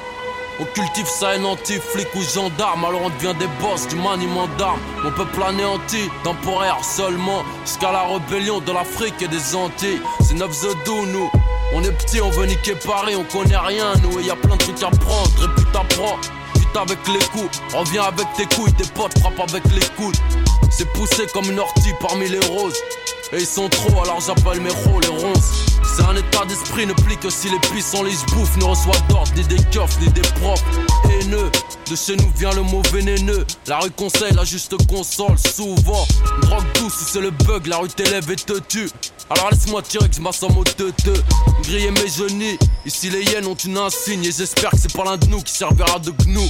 La folie, le sang, la mélancolie, du rap, du fil rouge, des risques et du son, ma définition. J'ai des hautes scènes, obscène et mon style, mon comportement. Je suis instable au micro dans la je vis n'importe comment. Je m'en parle la race, sauf tes potes, la famille et le cash. Faut de la maille, plein de sky, faut que je graille, non. Écoute, écoute mon flow fiscal, j'ai pas besoin de sponsor. Le rap, mon croc, il visse, comme ça je m'en sors. Connu pour tuer les MIC, d'ici à NYC. Du sang, des risques et du son, ma définition. Ma définition, j'en veux toujours plus. J'entends pas leur putain de paye, leur putain de puce. Insoumis, je fais des sous-vêtements. Parce que je veux voir ce en sous-vêtements. Je voulais savoir pourquoi. Ouais, chacun a parlé euh, de, de son parcours, a fait le bilan. Robert ma définition. Ouais, ma définition. tu, veux, tu veux expliquer pourquoi on, on continue? Euh, non, mais il y a plusieurs punchlines. De toute façon, dans toute l'œuvre discographie Bah oui. de Booba, la question de l'école, de l'échec scolaire, euh, c'est Ouais. une question qui revient tout le temps. Et pas que Mm. Booba, dans le rap français. Ouais, euh, ouais, ouais. ouais. C'est euh, dans le rap, on pourrait faire tout un sujet sur ça en fait. Ouais, ouais. Je voulais juste, on a, on, on a parlé, enfin, vous avez parlé de vos parcours, vous avez fait euh, le- un petit peu le- la storyline de comment, co- comment ça s'est passé, des choses que vous avez fait. Je, je- je crois que Roda avait quelque chose à rajouter euh, sur son parcours. En fait, non, j'avais j'avais quelque chose à rajouter parce que je disais tout à l'heure que c'était un peu long, mais du coup, ouais, la première frustration, forcément, c'était toute la question de euh, de- d'orientation, enfin, de trouver donc une école ici et après de me réorienter donc après ma première année de fac. Mais il y avait un autre truc aussi qui était hyper important parce qu'aujourd'hui, bah, du coup, mon j'ai un métier, enfin, mon métier, je suis directrice artistique aujourd'hui, mais en fait, euh, en- tu m'aurais posé la question en première euh, ou euh, je sais pas, je sais pas quelle classe, je, je savais pas ce que c'était, je Ouais. savais à l'époque, je pensais déjà à me dire, ok, j'aimerais bien travailler dans la communication, j'aimerais bien faire des publicités, mais c'était jamais, c'était jamais, il y avait rien en fait d'autre extérieur dans mon école, dans mon école qui était une très bonne école quand même, tu vois, où euh, on allait t'orienter vers les, es- les industries créatives en fait. Tout ce qu'on allait te dire, c'est finance, Il machin, faut que ça cache. etc. Je sais ouais, pas business. quoi. euh. Voilà, business quoi. Mon, mon frère, il a fait l'école de commerce. ouais. euh, mon mon Ouais. père est ingénieur, mon grand frère est ingénieur, ma, ma grande sœur est. Enfin, tu vois, c'est genre, Ouais. ok. Tu vois, donc en fait, il y avait rien dans mon, dans même ma lignée en fait qui pouvait m'orienter en fait vers ce. Et même dans mon école, tu vois, qui était une des meilleures écoles où on n'avait pas. Cette, cette- tu vois toutes les choses en fait qui n'étaient pas euh, ouais vas-y tu vas gagner euh, 100 000 euh, 100 000 euros Ah, mais euh, le but par de l'école, c'est ça, en fait. tu vois. Combien? C'était c'était que ça tu vois. C'était que ça. Donc me réorienter en fait c'était vraiment hyper dur parce que du coup j'avais pas de de, de, de repères en fait. Personne ne m'a dit Et ta famille aussi te poussait pas nécessairement? bah, en fait non parce que ma première année de fac j'ai fait éco quand même quoi. Éco Ah censée- ouais ah non mais j'ai fait éco j'étais censée j'étais censée aller en Mais école de commerce Tu aurais eu euh, l'opportunité de pouvoir faire justement ces études créatives au Cameroun dès le départ, avoir Non, cette direction? non. Même pas, c'était même pas possible non dans le pays. pas possible non Dans le pays ou parce que tes parents ne t'auraient pas non, non, laissé non, le faire dans le pays c'était pas possible Ah d'accord. Non mais moi je veux rajouter un truc parce que moi c'est pareil, genre quand je me suis inscrite en histoire et tout, mon père il m'a convoqué et tout ça. Enfin tu sais quand mes darons ils sont euh. Ah mais il m'a convoqué, euh, il y avait genre deux oncles et tout, il m'a dit ouais tu sais tu fais Réunion. quoi là Tu fais quelle étude Je dis bah je fais histoire. Il me dit qu'est-ce que tu vas devenir? Tu veux devenir comme les vieux profs là, les blancs là avec leur veste en tuile. Là, c'est ça que tu veux devenir toi? J'ai dit bah je sais pas, mais j'aime bien. Il me dit mais non non non. Il me dit il faut que tu fasses euh, avocat. Voilà. Tu fais une école de commerce, HEC, tout ça. Je dis, mais papa, ça m'intéresse pas en fait. Euh, il me dit, est-ce que c'est le plus important que ça t'intéresse, ça t'intéresse ou pas? Le plus important, c'est qu'à la fin, tu gagnes de l'argent. Ouais, que tu puisses ça. vivre en fait. c'est ça en fait, C'est c'est ça. ça. tu vois. Ça me fait penser à une anecdote. Tout le temps, mon frère me dit, mon frère fait une excellente école de commerce et il est très brillant aussi comme, comme vous. Et, et tout le temps, il me dit, ouais, Célia, euh, dans mon école, il n'y a pas beaucoup de noirs, mais tous les noirs, ils sont dans la même, ils sont dans la même, dans, dans- dans la même spécialisation. Finance. Mais ils sont des hommes, hein, Parce que les mecs, ils d'accord, ont regardé c'est les trucs, c'est où que l'argent il tombe Là, là, là. Attends, ah tu vois qu'on va aller faire ethnologie. charron, hein. Les gens qui font ethnologie, philosophie ou histoire, ou Ouais, mais en en c'est même- parce que en fait, en vrai, derrière, on a un capital, on a Ah eu bah un oui. capital culturel et familial qui fait que aussi. Que tu peux asseoir justement pauvre, ces tu vas pas aller faire histoire Ouais, mais sans ou capital, communication. Déjà, vous, je considère que, que Roda et toi, vous aviez du capital. Bien sûr. Aussi, parce qu'il vous a permis de faire des choix. vous Bien a permis de ne pas finir en BEP euh, coiffure. Et ce Ouais. capital-là n'est pourtant pas suffisant pour Ouais. aller faire de la philo ou du truc, du machin. Donc, on est à chaque fois dans une espèce de. et du coup, j'ai une question à vous proposer. Mhm. Euh, finalement, est-ce que vos études vous en, vous ont servi, euh, Bintou? Bah moi, je, comme je disais, j'ai- j'ai- j'ai- je, je voulais être chercheuse, je voulais être historienne. Donc j'avais commencé une, une, euh, ma thèse en, en- en- en 2013. Et puis après, bah, les circonstances ont fait que j'ai dû arrêter euh, et que j'ai repris les, les- les- notamment les, affaires de, de- de mon père, qui, qui- qui avait un label de musique Mhm. africaine. Donc du coup, bah, j'ai- je suis devenue productrice de musique, euh, mais dans la musique africaine. Donc du coup, je veux dire, c'est pas non plus... Enfin, je- mes études m'ont servi. Et puis les études te servent tous les jours. Mhm. Ta façon de t'exprimer. Euh, J'allais le dire, j'allais en venir. en mais bah voilà, pour m'exprimer, pour euh, pour euh, pour pour, par- pour savoir bah, savoir parler, Des aptitudes savoir sociales, en fait. C'est des aptitudes sociales. euh, dans le travail aussi, Bien tu vois, sûr. dans la façon d'être Mhm. rigoureuse, de pouvoir écrire des, enfin voilà, de Mhm, mhm. ça me sert et Ah puis non, euh, clairement, et puis dans la curieuse la cur- moi j'ai fait de l'histoire aussi donc l'histoire c'est quand même une discipline qui est une discipline qui t'emmène à être curieux de plein de choses en Ah fait ouais. de l'économie de la politique euh, de plein de choses donc du coup c'est je pense que ça m'a ça m'a permis aussi de bah, de pouvoir euh, ouais de, de pouvoir continuer à être curieuse et aujourd'hui si on fait piment etc c'est aussi moi je sais que ça me sert voilà, Ah bah je veux oui, dire, on voilà, entend, les gens ne nous on voient pas entend. mais on a on, On a tous les feuillets, là. On a les feuilles. Voilà c'est je veux dire on fait des dissertations euh, toutes les deux semaines hein. Et, euh. Non, mais c'est tellement vrai. Ça, ça me rappelle l'école. Donc oui, ça me, ça me sert. Après, dans mon taf, même par rapport à la musique, euh, la musique africaine, bah, ça me sert. Bah, je- comme je suis un label qui est un label historique et tout, euh, moi, je, suis- j'ai, j'ai- je- c'est un label patrimonial. Donc euh, c'est quelque chose, ce sont des choses qui sont, dont je suis sensible et qui, quand je fais des études d'histoire, voilà, la question des archives, la question de comment La on, garde euh, les, les patrimoines, etc. Ça, c'est des choses que les patrimoines, oui, les c'est des choses que, que j'ai appris euh, grâce euh, à mes études d'histoire. Donc oui, ça me sert. Mhm. Ouais, ok. Chr- Chris, euh, et, et toi qui es encore étudiant, donc peut-être la question, est-ce que, est que tu peux y répondre un petit peu quand même, parce que tu, tu as un master maintenant, donc... euh, Ben, en fait, la question elle est très compliquée. Euh, tu vois là, dans, dans mes notes, dans mes papers, euh, dans la j'avais écrit non, j'avais écrit non, et en même temps, c'est malhonnête de ma part de dire non, puisque je- je- j'ai fait une filière donc dans l'édition, c'est-à-dire que je suis dans l'édition depuis que je suis sorti du bac, et clairement, ça m'a permis d'accéder à des espaces auxquels j'aurais jamais, jamais accédé avant. Genre, c'est, en fait, l'édition, c'est ce truc où euh, c'est un milieu qui est culturel et en même temps qui est économique. Et euh, peu importe où tu, tu vas dans le monde, tant que tu restes dans ces sphères-là, tu seras toujours bien, tu seras toujours dans le haut du panier en fait. À être dans des, dans des, tu vas te retrouver. euh, à- je me suis retrouvé dans des soirées chez des ambassadeurs, euh, tu vois. euh, je- oh, quand- quand je- vie. Ouais. non mais, non mais parce que la culture c'est le nerf de la guerre et en fait l'édition en France c'est genre juste le centre névralgique de tout en fait on s'en rend pas compte et même dans la politique en fait c'est à dire que demain si je veux faire de la politique je vais toujours trouver quelqu'un tu vois par exemple l'une des, des ministres de la culture de Macron c'était une, euh, une éditrice tu vois enfin voilà tu peux toujours ruisseler c'est vraiment un truc où, voilà et Donc, clairement voilà je- je- c'est te lancer en politique? non mais en fait Ah, j'ai accès non non mais bon tu vois genre j'ai accès à plein de trucs j'aurais pas eu accès si par exemple j'avais fait une filière un peu moins euh, voilà euh, voilà et euh, Différente. ah, différente, tu vois. Donc, euh, mais en même temps, en même temps, j'ai écrit non en fait dans, dans mes notes parce que je pense que je suis issu d'une génération particulière. euh, Enfin, je sais pas vous, mais euh, La génération des millennials. Millennials. non, mais on est tous suis autour de la table. Non, non, non, Non, non, non, on est non, tous moi, je suis millennials. pas millénial. Mais Moi, années 80. 80. Mais non, mais oui, c'est- vous êtes mais milléniaux. 86, je suis Mais quoi Mais non, mais non, 1988, arrêtez. 90, on est tout le monde est milléniaux. Mais, mais, on est tous milléniaux ici. Mais Uh-huh. tout ça pour dire que on est tous, on est tous millennials. Mais Il a décrété qu'on était tous millénaires. Voilà. Mais, mais tout ça pour dire que genre euh, le, tout- toutes les transformations euh, qu'il y a eu avec le numérique, les machins. Moi, Mhm. Ouais. sincèrement, mes trois premières années d'études, j'avais l'impression que tout ce qu'on me disait c'était obsolète en fait. Mmh, genre t'avais ce truc où le prof il Mhm. te parlait et tu te disais que dans 5 ans Lui-même, il est obsolète. Ouais, lui-même il est obsolète et en fait dans 5 ans tu pourras même pas mettre en pratique ce qu'il te dit. Après il y a des choses qui sont intangibles, tu vois, des trucs qu'on va t'apprendre et qui vont te servir euh, immuables, tu vois, qui, qui vont que ça va toujours te servir, tu vois. Mais pour moi c'est plus des, des process, des manières de voir le monde, de déguiser ta curiosité, des, des tu vois, genre euh, voilà. Mais tout ce qui est genre info, de savoir-faire, parce que moi j'ai appris un métier en fait, tu vois, j'ai fait des, des, des études qui sont très pro. Tu Ouais. vois, genre j'ai fait un DUT, ensuite j'ai fait une licence professionnelle et là maintenant je fais Ah. un master professionnel, tu vois. Mais pro, euh, pro, genre pas pro. euh, Mais non, pro, où est le problème dans le pro? Non, il n'y a pas de problème dans le pro. Mhm. Mais pas pro, genre. euh, Parce que quand on dit pro en France. On pense à BTS, voilà, CAP, BEP. t'as- C'est t'as ce que tu veux dire. Tu tout penses à des imaginaire, tu penses à des filières qui sont pas très valorisées. Il faut tu vois. réhabiliter en fait. Le Alors fait euh, que- Ouais, d'avoir ouais. un diplôme qui est professionnalisant en fait.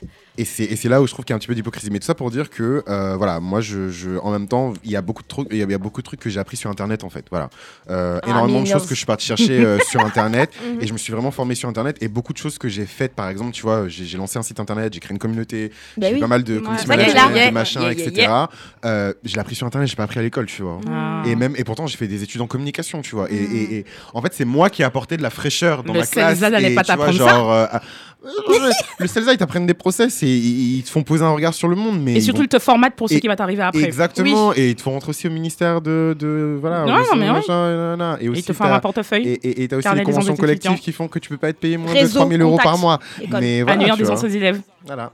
ouais, C'est pas négligeable tout ça. ouais, c'est pas négligeable. Je, je pose la question aussi à Roda. Euh, alors moi, que pour, ça répondre en fait, enfin, pour répondre à la question plus euh, précisément, c'est du coup, je me pose la question est-ce que mes études m'ont servi pour ce que je fais aujourd'hui? Qu'est-ce que je fais aujourd'hui?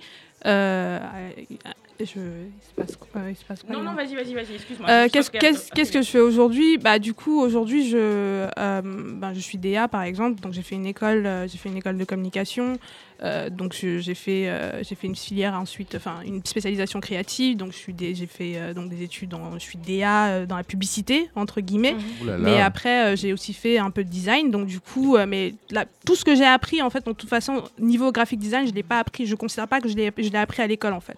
Je l'ai appris sur le pas. sur- Qu'est-ce que- Qu'est-ce qu'il y a?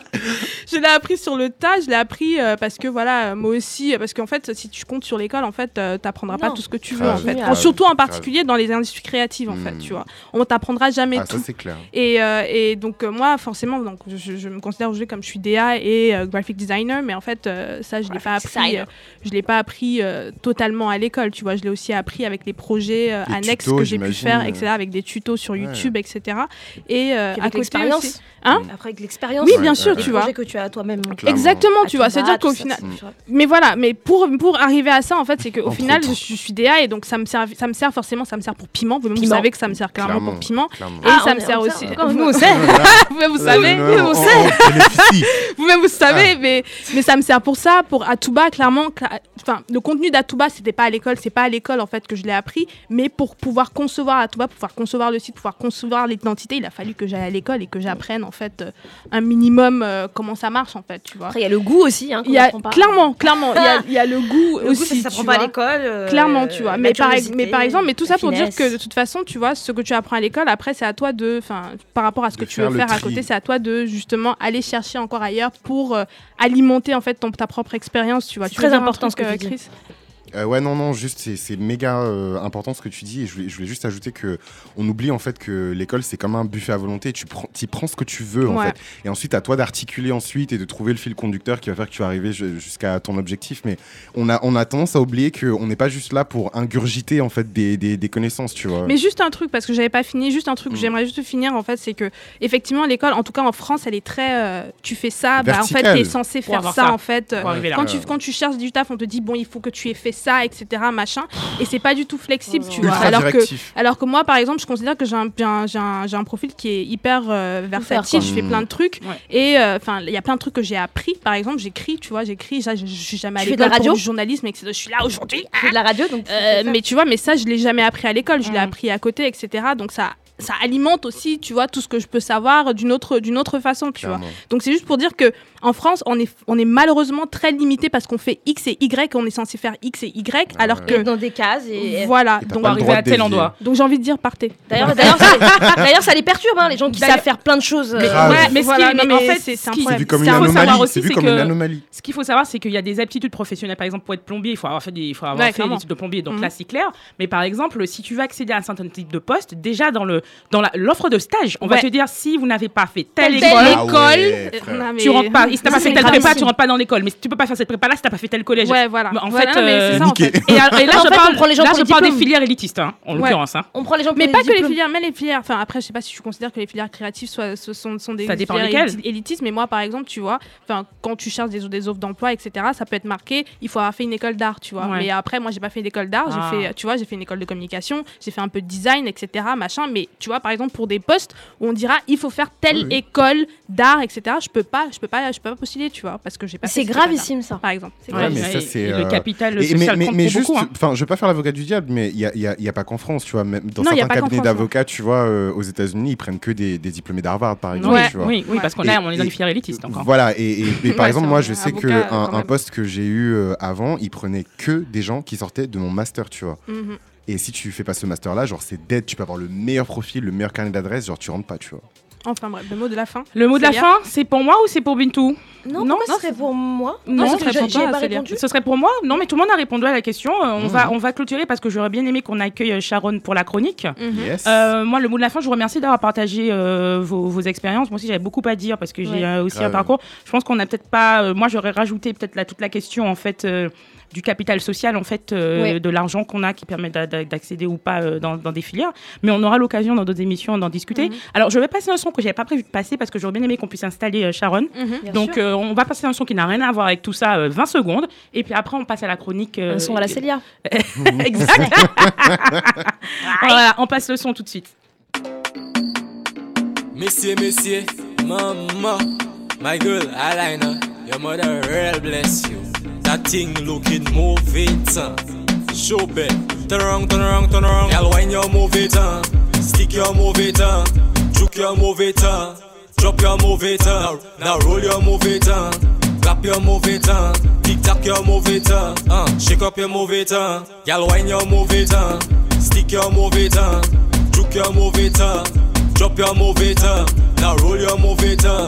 Clap your move it, uh. tic tac your move it, uh. shake up your it. Uh. No girl can never diss you, that's one thing your mother give you. The people man cannot leave you, cause it tight, fat and sweet too. Uh. Matela piece super melee, cause you know your money done pay. Pat your thing and call your man Ray, if you know you from Ansare. Voilà, on a pu nous installer pour faire cette, cette chronique. Euh, on vient d'écouter un son qui s'appelle Mauvais Teux de Zoomboy. Euh, voilà, c'était pas prévu qu'on écoute, mais c'est un son sympa. Donc voilà, je vais tout de suite, on va tout de suite commencer la chronique, euh, tout de suite après le jingle.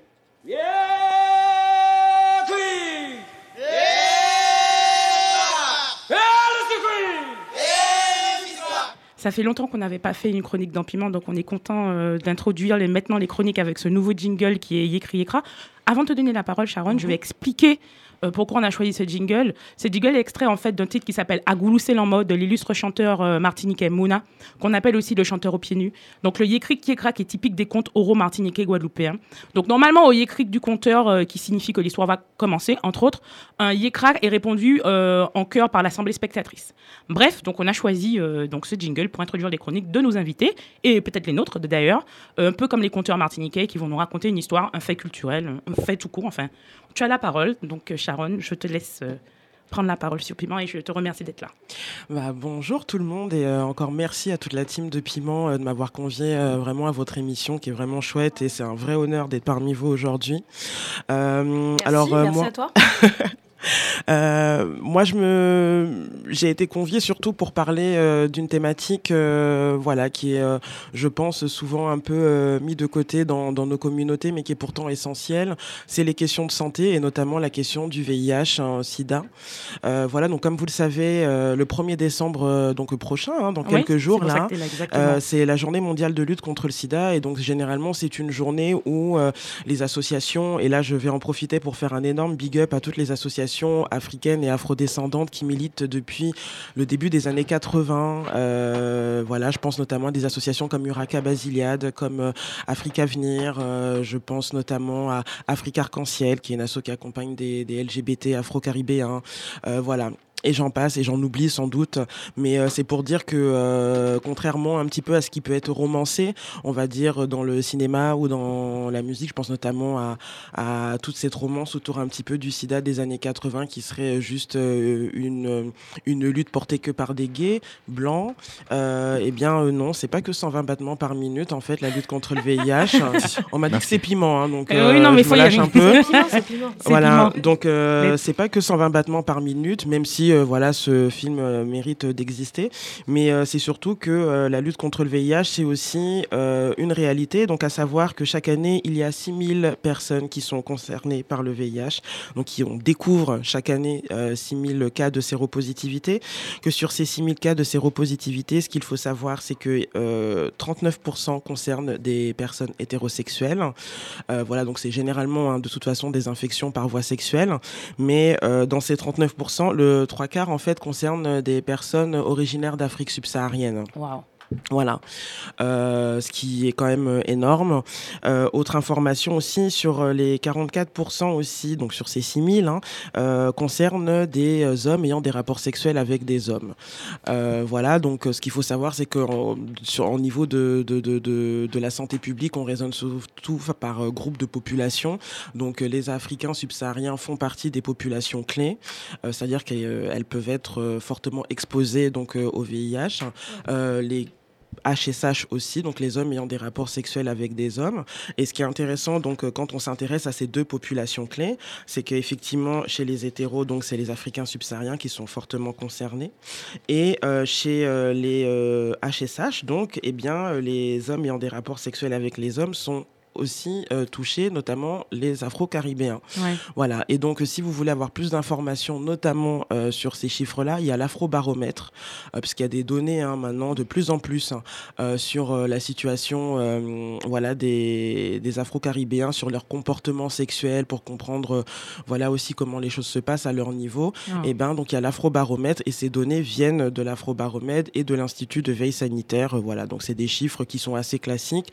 Je voulais pas trop m'attarder dessus. Euh, J'espère que vous avez compris l'essentiel, mais c'est pour juste dire que voilà, aujourd'hui, euh, dans les faits, euh, les Afro-Caribéens sont fortement concernés par le VIH. Non pas parce que nous sommes Afro-Caribéens, qu'on se mette d'accord. On est concernés. On est d'accord. oui. On n'a On pas un de- gène euh, Voilà, particulier donc ça, non, mais que- je le dis pour tous les petits faf qui aiment bien euh, propager ce genre de discours depuis quand même l'arrivée du VIH dans les années 80. Mhm. Euh, on fait tout simplement partie des populations en France qui sont juste euh, fortement discriminées, euh, qui sont fortement précarisées. Et parce que justement, eh bien, euh, l'absence de droits, euh, l'absence euh, de logement décent, euh, l'absence d'accès aux soins, fait que, eh bien, on est plus vulnérable que d'autres populations. Et qui dit être plus vulnérable, eh bien, ça veut dire que Exposé. dans plus exposé. Moi, je bosse dans une association de lutte contre le VIH où j'accompagne tous les jours des personnes séropositives afro-caribéennes. Pour vous donner une idée un petit peu de, de, de, de ce qui se passe, hein, très clairement, des problèmes de titre de séjour. Euh, voilà, et avec la loi asile immigration euh, votée cette année, ça n'arrange strictement rien. Euh, c'est euh, voilà beaucoup de situations aussi, euh, euh, par exemple de personnes qui sont hébergées chez des tiers et qui Mhm. doivent euh, contre bah, du confort avoir des rapports euh, sexuels. Sexuels. Ouais. Voilà, merci. Voilà. Euh, donc c'est intéressant parce que ça questionne aussi. C'est pas des hébergeants neutres, c'est des gens issus de la communauté. Ah ouais. Euh, Voilà. Donc Oui. ça nous Oui. questionne aussi sur euh, comment on fait solidarité et communauté avec les nôtres. Euh, voilà. Euh, ça va être euh, puis voilà après tous les problèmes administratifs euh, que peuvent rencontrer euh, classiquement. euh, Enfin voilà des personnes qui viennent d'arriver sur le territoire. Je n'emploie pas le terme migrant parce que je trouve qu'il est trop Non. galvaudé, trop irrespectueux. On, on nie la diversité diversité des situations juridiques et sociales des personnes. Donc euh, Ouais. voilà. Euh, une autre information aussi qui est très importante, une autre référence, c'est l'enquête parcours. Euh, pareil que je vous invite aussi à, à aller feuilleter, qui est une enquête en fait qui date maintenant de 2012, si mes souvenirs sont bons, et où on essaye un petit peu de faire voilà un, un topo sur la situation des personnes qui vivent avec le VIH en France, donc les personnes africaines subsahariennes en l'occurrence. Et ce qu'on y apprend, c'est quand même pas mal de choses. Donc, euh, comme je vous le disais, la précarité, ça, c'est une condition qui fait que les personnes sont plus vulnérables. Euh, que le VIH n'est plus une maladie d'importation. Mm. Hein, C'est-à-dire que tout ce discours un peu des années 80 qui consistait à dire que c'est les Africains qui amènent le VIH en France, non. Aujourd'hui, on sait que le VIH se contracte en France. Donc les populations africaines subsahariennes s'infectent en France, notamment en Île-de-France puisque l'Île-de-France fait partie de euh, ces régions qui sont fortement euh, touchées par le VIH et aussi dans les Caraïbes, je pense notamment à la Guyane et, euh, et à l'ensemble voilà, des, des Caraïbes. euh, dire Francophones, français, ouais. Euh, voilà. Euh, ce qu'il faut aussi euh, savoir peut-être euh, par rapport euh, à cette enquête parcours, c'est que du coup, euh, il y a les personnes mettent 5 à 7 ans à s'installer en France. Waouh. Ouais, pour avoir les papiers, pour avoir un logement décent. décent, pour avoir euh, un emploi. Wow. Ça prend et, et encore c'est une moyenne. Pour des personnes, ça va mettre 10 ans, des Ouais. fois même 15 ans. Ouais. Ce que je veux dire par là, c'est que c'est pendant ces années de précarité, c'est pendant ces années d'instabilité, c'est là en fait qu'il y a un enjeu de santé publique à justement faire un max de prévention euh, auprès de nos communautés, euh, de voilà et encore une fois, il y a beaucoup de dispositifs de prévention aujourd'hui. Alors on n'aura pas le temps d'en parler, mais en tout cas, euh, il y a sur des sites comme SIDA Info Service, vous pouvez trouver plein d'informations. Quelle que soit votre situation, que vous soyez séronégatif ou que vous soyez séropositif, vous avez la possibilité, voilà, de ne pas transmettre le VIH Mhm. ou de ne pas le contracter. Mhm. Petit point important quand même, euh, une personne séropositive, aujourd'hui, si elle prend bien ses traitements, Ouais. elle ne transmet pas le VIH. C'est une information qui est cruciale, qui est importante. Je le dis pourquoi? Parce que euh, dans nos communautés, souvent, on pense que y a un- déjà il y a un vrai tabou. Le, le- le- VIH est vraiment un, un sujet extrêmement tabou. Ouais. La sexualité plus généralement, etc. On en a parlé ici un peu. Mais euh, c'est pour dire que euh, il y a souvent, euh, ah oui, il faut voir. Donc moi, je suis euh, congolaise, euh, voilà. Chez nous, on dit oh t'as les quatre lettres, enfin des trucs Ouais. assez immondes. Mais c'est pour dire que il y a en tout cas une information qui peut circuler sereinement aujourd'hui, c'est que quand on est sous traitement, qu'on prend bien, donc ce qu'on appelle avoir une bonne observance, on prend ces traitements régulièrement, on ne transmet pas le virus. Donc ça veut dire que même dans votre vie intime, dans votre vie affective, ça change, ça change la donne en Ouais. fait. C'est que les personnes séronégatives peuvent avoir des relations avec des personnes séropositives, c'est complètement possible Ouais. euh, à partir du moment où voilà, mais la personne doit se sentir à l'aise de parler effectivement de, de sa situation. Mais, euh, mais quoi qu'il arrive, en tout cas, c'est possible. Il n'y a pas de transmission. Euh, voilà qui se fait. Donc euh, j'espère que c'est un message effectivement qui va qui va passer et qui va être euh, qui va être compris et qui va nous permettre aussi un petit peu de changer aussi nos représentations sur le VIH parce que ce qui fragilise les personnes séropositives aujourd'hui, c'est l'exclusion. Euh, c'est euh, bah, c'est le fait d'être isolé. euh, Au-delà hein, de toutes les difficultés administratives, c'est la solitude en fait, c'est la santé mentale qui est hyper fragile. Les gens sont dans des dépressions, dans voilà, dans des situations des fois très complexes. Donc euh, en gros, ce que je peux en tout cas vous dire aujourd'hui sur, euh, sur le VIH, j'espère que j'étais claire. Alors, clair. Parfait. Super clair, Non, mais là, Donc euh, voilà. Et encore une fois, moi, je, je, je me tiens aussi à disposition. Enfin, n'hésitez pas. Moi, on je mettra tes que... coordonnées dans Ouais. Voilà. le descriptif de l'émission euh, pour qu'on puisse, euh, si toutefois il y a des personnes qui nous écoutent, qui ont besoin d'informations, qui ont Mm. peut-être envie de parler, qui ont des choses à dire. On a toujours Voilà, besoin d'informations des sur infos, ça, voilà. en fait, en vrai. En tout cas, ouais, je te remercie d'avoir mis du contexte parce que j'ai, c'est que le 1er décembre, effectivement, ce sera la journée internationale euh, de la lutte contre le sida. Et je pense que on, sait, on fait une émission où on parle de, de plein de choses, de culture, mais, mais moi, je, moi qui viens de Martinique, tous les jours, on parle du sida, tous les jours. Mhm. C'est tu peux pas, euh, tu peux pas passer dans la rue ou marcher sans, sans savoir que il faut que tu ailles te faire euh, dépister, euh, que tu peux tomber malade, etc. Ce que je ne ressens pas ici du tout quand, depuis que j'habite en France. Non, surtout à Paris, c'est bizarre. Moi, en en fait. tant que femme hétérosexuelle, dès que je rentre en Martinique, je me teste et, euh, et je traite à dire un truc. Alors, excuse je vais peut-être contrebalancer ce que tu dis, mais Bien sûr. on peut, pour toutes les personnes qui ont des relations sexuelles sans se protéger, c'est pas grave. Allez juste vous tester quand même, quoi. Voilà, parce que on a, vous avez déjà fait une connerie. Vous avez ok, fait la, c'est la pas grave. connerie est Bon, mais ne restez pas, pas. Allez vous tester. Ça coûte rien. Tu vas, tu donnes ton son, tu manges un sandwich, tu as ton petit document et tu repars. Et c'est tellement simple. Faites-le juste une fois, vous le faites chaque année et tout va bien. Ouais. Voilà. Donc, je pense que c'est super c'est- important. c'est c'est un- hyper intéressant ce que tu dis. Et juste pour dire qu'il y a 25 000 personnes aujourd'hui qui ne connaissent pas leur statut sérologique. Oh là là. 25 000, c'est énorme. C'est Donc- flippé quand même. On pense que ça arrive qu'aux autres, en fait. Voilà, donc c'est exactement ce que tu viens de dire, c'est que c'est vrai que ça nous coûte rien. Après, je sais que faire un dépistage, c'est jamais facile parce que c'est très dur. stressant. Voilà, c'est hyper stressant, Mais c'est hyper compliqué. déni, euh, c'est encore pire. Mais, mais euh, encore une fois, euh, si vous avez la possibilité de vous faire accompagner par un proche, n'hésitez pas. Si euh, moi, je sais que je me suis déjà proposé aussi d'accompagner des personnes, Ouais. faire des dépistages. Donc, je peux le faire. Si vous êtes sur Paris, en tout cas, je peux vous accompagner aussi. Euh, on est plusieurs hein, à, à être sensibilisés à ces questions-là. euh, donc, euh, vraiment, euh, euh, voilà, moi, je mettrai mes coordonnées, mais, euh, mais euh, vraiment, n'hésitez surtout pas. euh, voilà, on peut en discuter tranquillement aussi. euh, mais le dépistage, effectivement, c'est super important.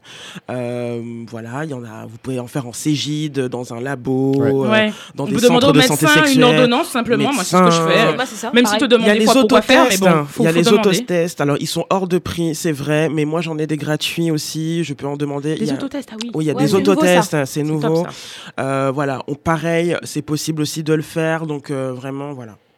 Euh, Merci beaucoup. euh, moi, je voulais Merci. juste te Oui. remercier déjà pour euh, ton intervention. parce que forcément, voilà, en tant que mec gay, voilà, la question du VIH, c'est extrêmement présent. Maintenant, je sais que, enfin, pour avoir rencontré des personnes comme ça, etc., euh, je sais que parfois euh, le, le préservatif c'est compliqué en fait de faire rentrer ça dans les, les comportements. Enfin, ça peut paraître comme une évidence de mettre un préservatif pour attraper des maladies, mais pour certains c'est- Mhm. c'est compliqué. Mhm. Mhm. Et il y a un dispositif qui a été autorisé il y a pas très longtemps La en fait PrEP en France qui s'appelle la PrEP. Mhm. Et il y a des informations sur ça sur un site qui s'appelle aide.org. Donc Mhm. pour ceux qui, qui voilà. Ouais, ouais, ouais, bien sûr, il y a la PrEP euh, complètement. euh, alors ça, c'est euh, une prévention du coup à destination de personnes séronégatives, Voilà. hein, euh, qui est évidemment a été très plébiscitée dans les dans les dans les milieux euh, LGBT, gays, etc. Et il y a eu des Je- grosses campagnes d'ailleurs. Il y a des grosses Paris, campagnes sur Paris euh, euh, via Aide, mais je tiens aussi à dire, et là encore, on est sur des questions politiques aux États-Unis. La PrEP, elle est aussi valorisée pour les femmes racisées, pour les femmes. Ouais, trans. ouais, ouais. Ouais. C'est pour Euh, tout le monde. c'est pour tout le monde. En France, ça commence à venir, mais c'est très tard. Dernière chose, on a très peu de données sur la situation des personnes trans. Euh, voilà, donc pareil, on manque de chiffres, euh, en tout cas plus ciblés sur un certain nombre de populations. Donc euh, là encore, euh, il y a vraiment des enjeux. euh, voilà. Merci, Merci, merci, C'était super important pour moi qu'on parle de ça euh, dans Piment parce que voilà, parce que moi j'y pense tout le temps et que c'est super ouais, important, c'est extrêmement important. Donc merci, c'était parfait, c'était clair. c'était clair. Et j'espère que qu'on aura l'occasion d'en parler et de refaire encore euh, ce, ce type d'intervention et de chronique. On va tout de suite passer au sujet 2 euh, de, de notre émission. Sans transition Sans-. Alors là, on va passer, ouais, parce qu'en plus, le sujet 2, euh, il, est, il, est, il est différent. On va passer, bon, écoutez, c'est c'est le, c'est le métier, hein, donc on va passer sur quelque chose de beaucoup plus léger, mais d'important aussi, en tout cas pour moi. Très important. Euh, après euh, avoir écouté euh, Les ou Love euh, de Jean-Michel Rotin. C'est parti.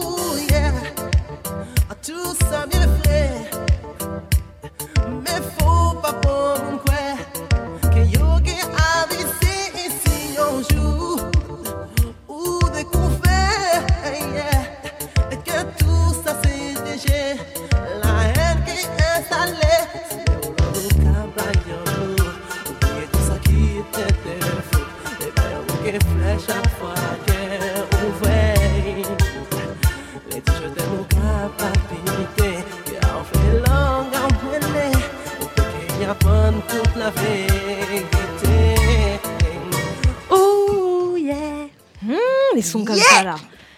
On vient- Il y, a, y y déjà des grossesses le son. On vient d'écouter Jean-Michel Rotin, Lay ou Love. Donc c'est un, c'est, c'est un choix, c'est moi qui choisis ce son. C'est voilà pour introduire notre sujet qui s'appelle Coller serré. J'ai eu énormément de mal à choisir le son pour introduire euh, ce, ce sujet bon choix, parce que mais- parce que des sons de zouk euh, magnifiques, il y en a euh, des milliers. Donc euh, voilà, donc un big up à Jean-Michel Rotin et euh, toute son inspi euh, qui vient du R&B de Michael Jackson notamment. Enfin bon bref, voilà. On va parler de zouk. Le zouk, c'est la musique qui m'a vu grandir et qui euh, m'a donné euh, des sensations les plus folles. Alors en écoutant du zouk, mais surtout en dansant le zouk, parce que le, le- le zouk, ça se danse également. Mais en fait, le zouk, c'est quoi? Au départ, le zouk, en fait, est utilisé en fait pour parler des soirées dansantes et de balles. Alors, je préviens tout de suite sur ce sujet, je ne serai absolument pas objective. hein. Tout de suite, euh, ce ne sera pas possible. Je ne pourrai pas être objective. Vas-y. Donc, je me suis construite en tant qu'adolescente et certainement un petit peu aussi en tant que femme grâce au zouk. Je repense notamment aux soirées euh, nostalgie euh, du mardi euh, au Top Night Club de Trinité, qui était pour moi une institution. D'ailleurs, pour tous mes amis et, même pour mes pauvres parents qui devaient nous amener et nous ramener. Euh, voilà, parce que le zouk, comme je disais, en plus que ce soit une danse, ou, plus que ce soit une musique et un lieu de fête, euh, je pense notamment aux fameux zouk bouteilles ou zouk bocaille qu'on organisait en deux temps trois mouvements euh, dans les bas de villa chez les parents de mes amis. Bref, le zouk, c'est tout ça à la fois. Et le zouk, c'est en fait, c'est bien plus que ça. Le zouk, c'est une culture, selon moi. Pas seulement le zouk est une culture et le zouk est ma culture. Alors, je dis ça très fièrement aujourd'hui, même si je dois l'avouer, en arrivant en France, à la question qu'est-ce que tu écoutes, j'avais parfois honte de répondre que du zouk pour tous les clichés qui, qui avaient autour de la musique et on en parlera. Alors, pour revenir euh, sur le sujet, le, zouk est une musique originaire de la Martinique et de la Guadeloupe qui est née dans les années 80. Alors, euh, c'est sur un son euh, de Thibaut de Bellet que j'ai évoqué notamment sur une des chroniques que je vous parlais de Tiraoul. C'est aussi du son gros cas, c'est aussi du son Chouval-Bois et c'est une musique au départ qui était chantée en créole que Kassav va incarner et va sublimer. D'accord. Le- Donc Kassav va incarner su- et sublimer le genre et tout ça sur un fond au départ de crise politique, je pense notamment au Bumidum. Voilà, en tout cas, on peut compter sur Kassav pour exporter euh, le genre musical dans le monde entier. Et puis aujourd'hui, on peut pas, je peux le dire, et je souhaite le rappeler que Kassav est l'un des plus grands groupes musicaux français. C'est le plus grand. Voilà. Donc, euh, donc voilà un petit peu pour vous présenter un peu le, le zouk et, et ma vision. Euh, moi, j'ai envie de vous demander, là comme ça, euh, les premiers lafouka, les premiers carreaux, les premiers collets serrés, les premiers tapissages. En fait, quand je dis lafouka, c'est des petites danses sensuelles. Le carreau, c'est quand on danse sur place, sur un carreau, on bouge pas trop. Bref, j'ai envie de vous demander, j'ai envie de vous, que vous me racontiez votre premier souvenir ou votre souvenir le plus marquant lié au zouk.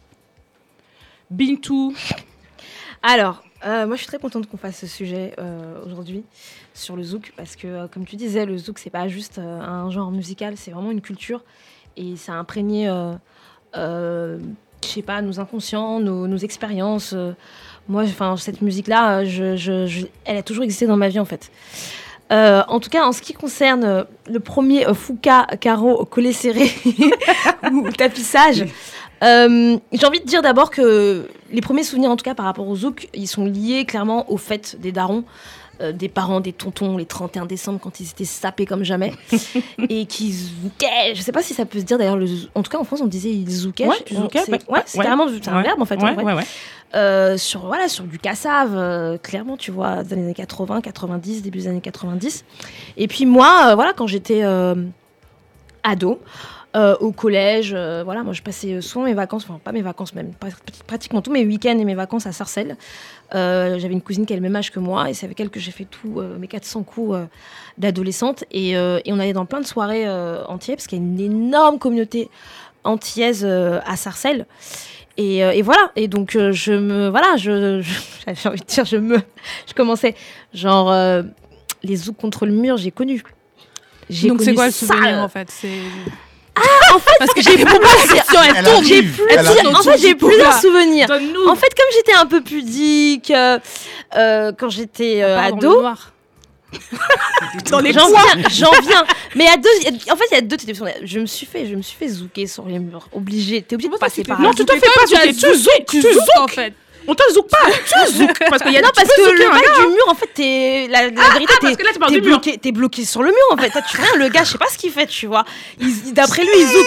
En plus, je veux quand même dire qu'on est en France. Donc, franchement, les zouks ban bancales qu'il y avait dans les régions. Dans la ré- Banco qu'il y avait dans la région parisienne, je, je sais fait pas ce qu'on si peut, hein. du- Ouais, on fait ce qu'on peut, on fait ce qu'on peut, hein. Voilà, t'imagines des robots qui zouk, c'était chelou quand même, tu vois. Donc, faut quand même, faut quand même le rappeler. Et après, il y a quand même quand, quand tu quand es en soirée et qu'il y a le moment de zouk et qu'il y a personne qui vient te. Tap- Tapisser. C'est ça, là. C'est chaud, ça. Là, là, voilà, il y a, y a comme il y a deux souvenirs, on va dire. comme- Ok. Voilà.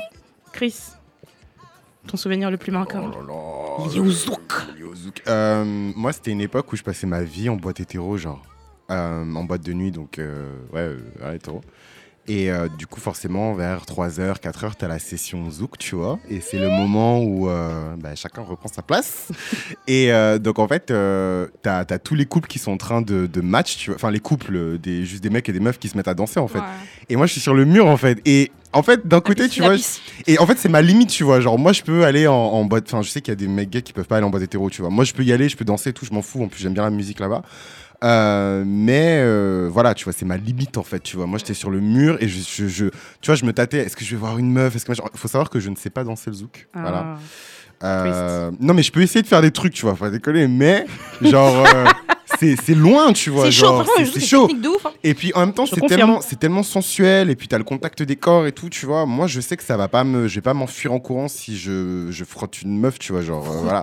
Non, mais si je me colle contre, je vais pas, tu vois, On pas. parle vraiment du point de vue français quand même. Ah ouais, parce que- ouais. Non, mais je, voilà, je vais pas crier, tu vois, Je mais peux genre. zouk euh, avec mon, mon oncle, hein, par exemple. Tu vois, c'est quelque chose qui est tout à fait faisable. hein. Ouais, mais- dans- alors, donc, ce que tu décris, ça sera pas faisable. alors. Ouais, non, mais. c'est le, zouk bancal de France. En tout cas, en tout cas, moi, le zouk tel que je le percevais, c'était impossible pour moi de le faire, euh, tu vois, genre euh, On y va. avec une meuf en fait. C'était, c'était, c'était pas possible. Voilà.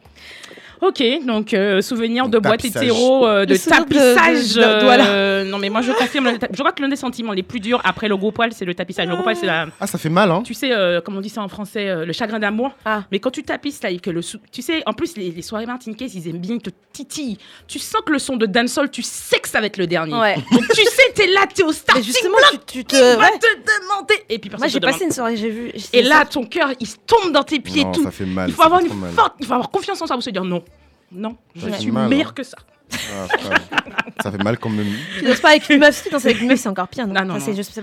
Mais en vrai, maintenant que je, enfin bon, on- Roda, ton souvenir le plus marquant euh, lié au zouk. Euh, alors j'hésite. En fait, en vrai, le, le zouk, le zouk. Enfin, j'essaie de, j'essaie de me rappeler euh, comment la, la première fois que j'ai goûté du zouk, etc. Tu as Enfin, après, dégoûté évidemment, hein T'as dégoûté? Non, écoutez, Ah, bon, écoutez, d'accord. écoutez. Là, je parle du coup euh, de musique. De musique, quoi, pardon.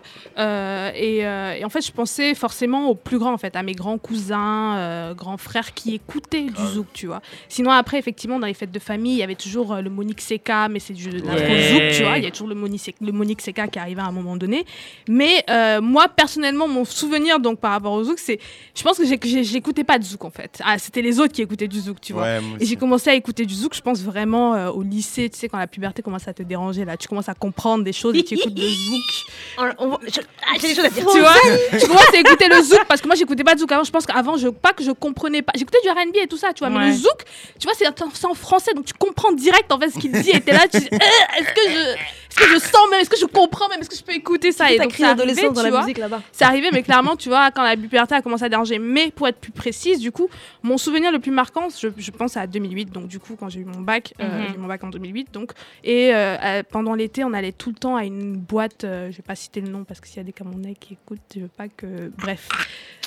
On allait tout le temps à une boîte, mais s'il y a des Camerounais qui écoutent et qui connaissent la boîte, ils savent, ils savent en fait. Car à 4h0, c'était, en fait, c'était 4h00, mais vraiment littéralement sur ta montre, tu regardes 4h DJ direct. 00, t'entends? Chacun sa chacune, comme on dit chez T'entends nous. Comment lui dire avec des mots plus simples Tu connais, tu connais Ouais, cette ouais, version? je vois. En fait, c'était la version, c'est la version longue, donc avec Warren de euh, Fanny J, Fanny de euh, Ancré à ton port, en Mhm. fait. Et c'est- la session Zouk, elle commençait toujours avec ce son-là, Mhm, tu vois. mhm. Toujours avec ce son-là. Et là, en fait, tu savais que chacun devait trouver son couloir, en fait, tu vois. Ça Et si tu n'avais pas de couloir, tu te mettais sur le côté, sur le teco, tu vois. Mais en c'était violent, C'est violent, c'est eh, violent. C'est archi violent, c'est archi violent, tu vois. session zouk, en fait, elle fait transpirer grave des gens. Non, mais- Mais attends, mais quand t'es ton cavalier, t'es en mode Ouais. Et tu vois, et à chaque fois, il y a toujours deux meufs qui dansent ensemble, tu vois, parce qu'elles font genre, ah, j'en ai rien à foutre. Ouais, moi, non. c'est pas- Ah, c'est trop ça Ah là là là là. non, mais en fait- elles ont grave le seum. Ouais, j'en ai rien à foutre. hein. Ah. Mais ouais, voilà, c'est mon souvenir le plus marquant. Ok, ok, donc c'est super drôle. Qu'est-ce que. Mais alors, tout ça, c'est du souvenir. On nous a parlé quand vous étiez plus jeune, au Cameroun, euh, euh, Bintou quand elle était jeune et tout. Mais, mais aujourd'hui, aujourd'hui, que représente euh, le zouk pour vous et comment vous percevez le zouk aujourd'hui? Alors, peut-être comme que re- représente le zouk pour vous maintenant? On va plutôt dire ça comme ça. Et puis, vous pourrez peut-être m'expliquer après comment vous percevez le zouk aujourd'hui. Donc là, maintenant, c'est now. Bintou. Euh, que représente le zouk pour moi maintenant? En fait, moi, comme je, je l'expliquais avec les, les gens qui nous écoutent savent, moi je, je travaille dans, les musiques africaines, donc euh, pour moi, le zouk, c'est une musique euh, qui fait partie même de- des musiques qui sont par exemple dans mon catalogue, le catalogue des productions de, de mon père. Euh, mon papa, il a produit pas mal d'artistes. Euh, même des artistes euh, caribéens en fait, euh, guadeloupéens ou martiniquais. Il a travaillé avec beaucoup de musiciens caribéens et puis pendant ses 35 ans de carrière, il a, il a été en fait au cœur en fait même de, de, de- de- je pourrais dire des ramifications du zouk. Euh, ici dans la diaspora noire euh, euh, à Paris particulièrement où il y avait du coup les, les Caribéens francophones et les Africains qui étaient là, qui vivaient ensemble, qui mangeaient ensemble, qui allaient dans les boîtes ensemble et qui ont créé de la musique ensemble. Rhoda tout à l'heure tout à l'heure, elle parlait euh, d'Afro Zouk, euh, de Monique Seca ou euh, d'autres, Olivier Ngoma. Mais euh, par exemple, ces deux artistes-là, qui, ont, qui sont un peu les, les, les, les- les représentants de l'Afro Zouk, ils ont, euh, ils- leur musique a été façonnée par un, un arrangeur, musicien qui s'appelle Manu Lima, qui est un Cap-Verdien, qui était genre le grand arrangeur aussi de mon père, euh, qui a sans doute produit, je sais pas, la moitié des albums de mon père. Donc pour moi, ça représente ça, ça représente le quotidien par exemple de mon travail. Je découvre tous les jours euh, euh, des, des productions de, de musique zouk ou de ses ramifications. En, en- en travaillant sur le sujet, je te parlais de- de- d'un album, d'une compile qui, qui s'appelle Sans papier que mon père avait, euh, avait euh, initié dans les années 96 au moment où il y avait euh, toutes les polémiques sur les sans papiers. Et ce projet-là, en fait, c'était de mettre des, musiciens africains avec des musiciens caribéens pour bah, travailler ensemble et faire des chansons. Et voilà. Et et il y a un titre d'un artiste guadeloupéen qui s'appelle Jocelyn Tacita, qui est un peu un, un maître absolu de, du gua. Tu me, tu me, tu me. Du gros cas. Du gros cas. Euh, tu vois, je savais même pas que c'était dans mon catalogue, ça, c'est en faisant le truc que je. Donc, moi, ça fait partie de mon quotidien aujourd'hui. Et puis, euh, en fait, j'ai ja- moi, j'ai jamais cessé d'écouter du zouk, en fait. De l'adolescence jusqu'à aujourd'hui, j'ai jamais cessé d'écouter cette musique-là. Ok. Voilà. Et, et ça toi représente beaucoup pour moi. Ok. Et toi, Oda, aujourd'hui, le zouk, c'est quoi?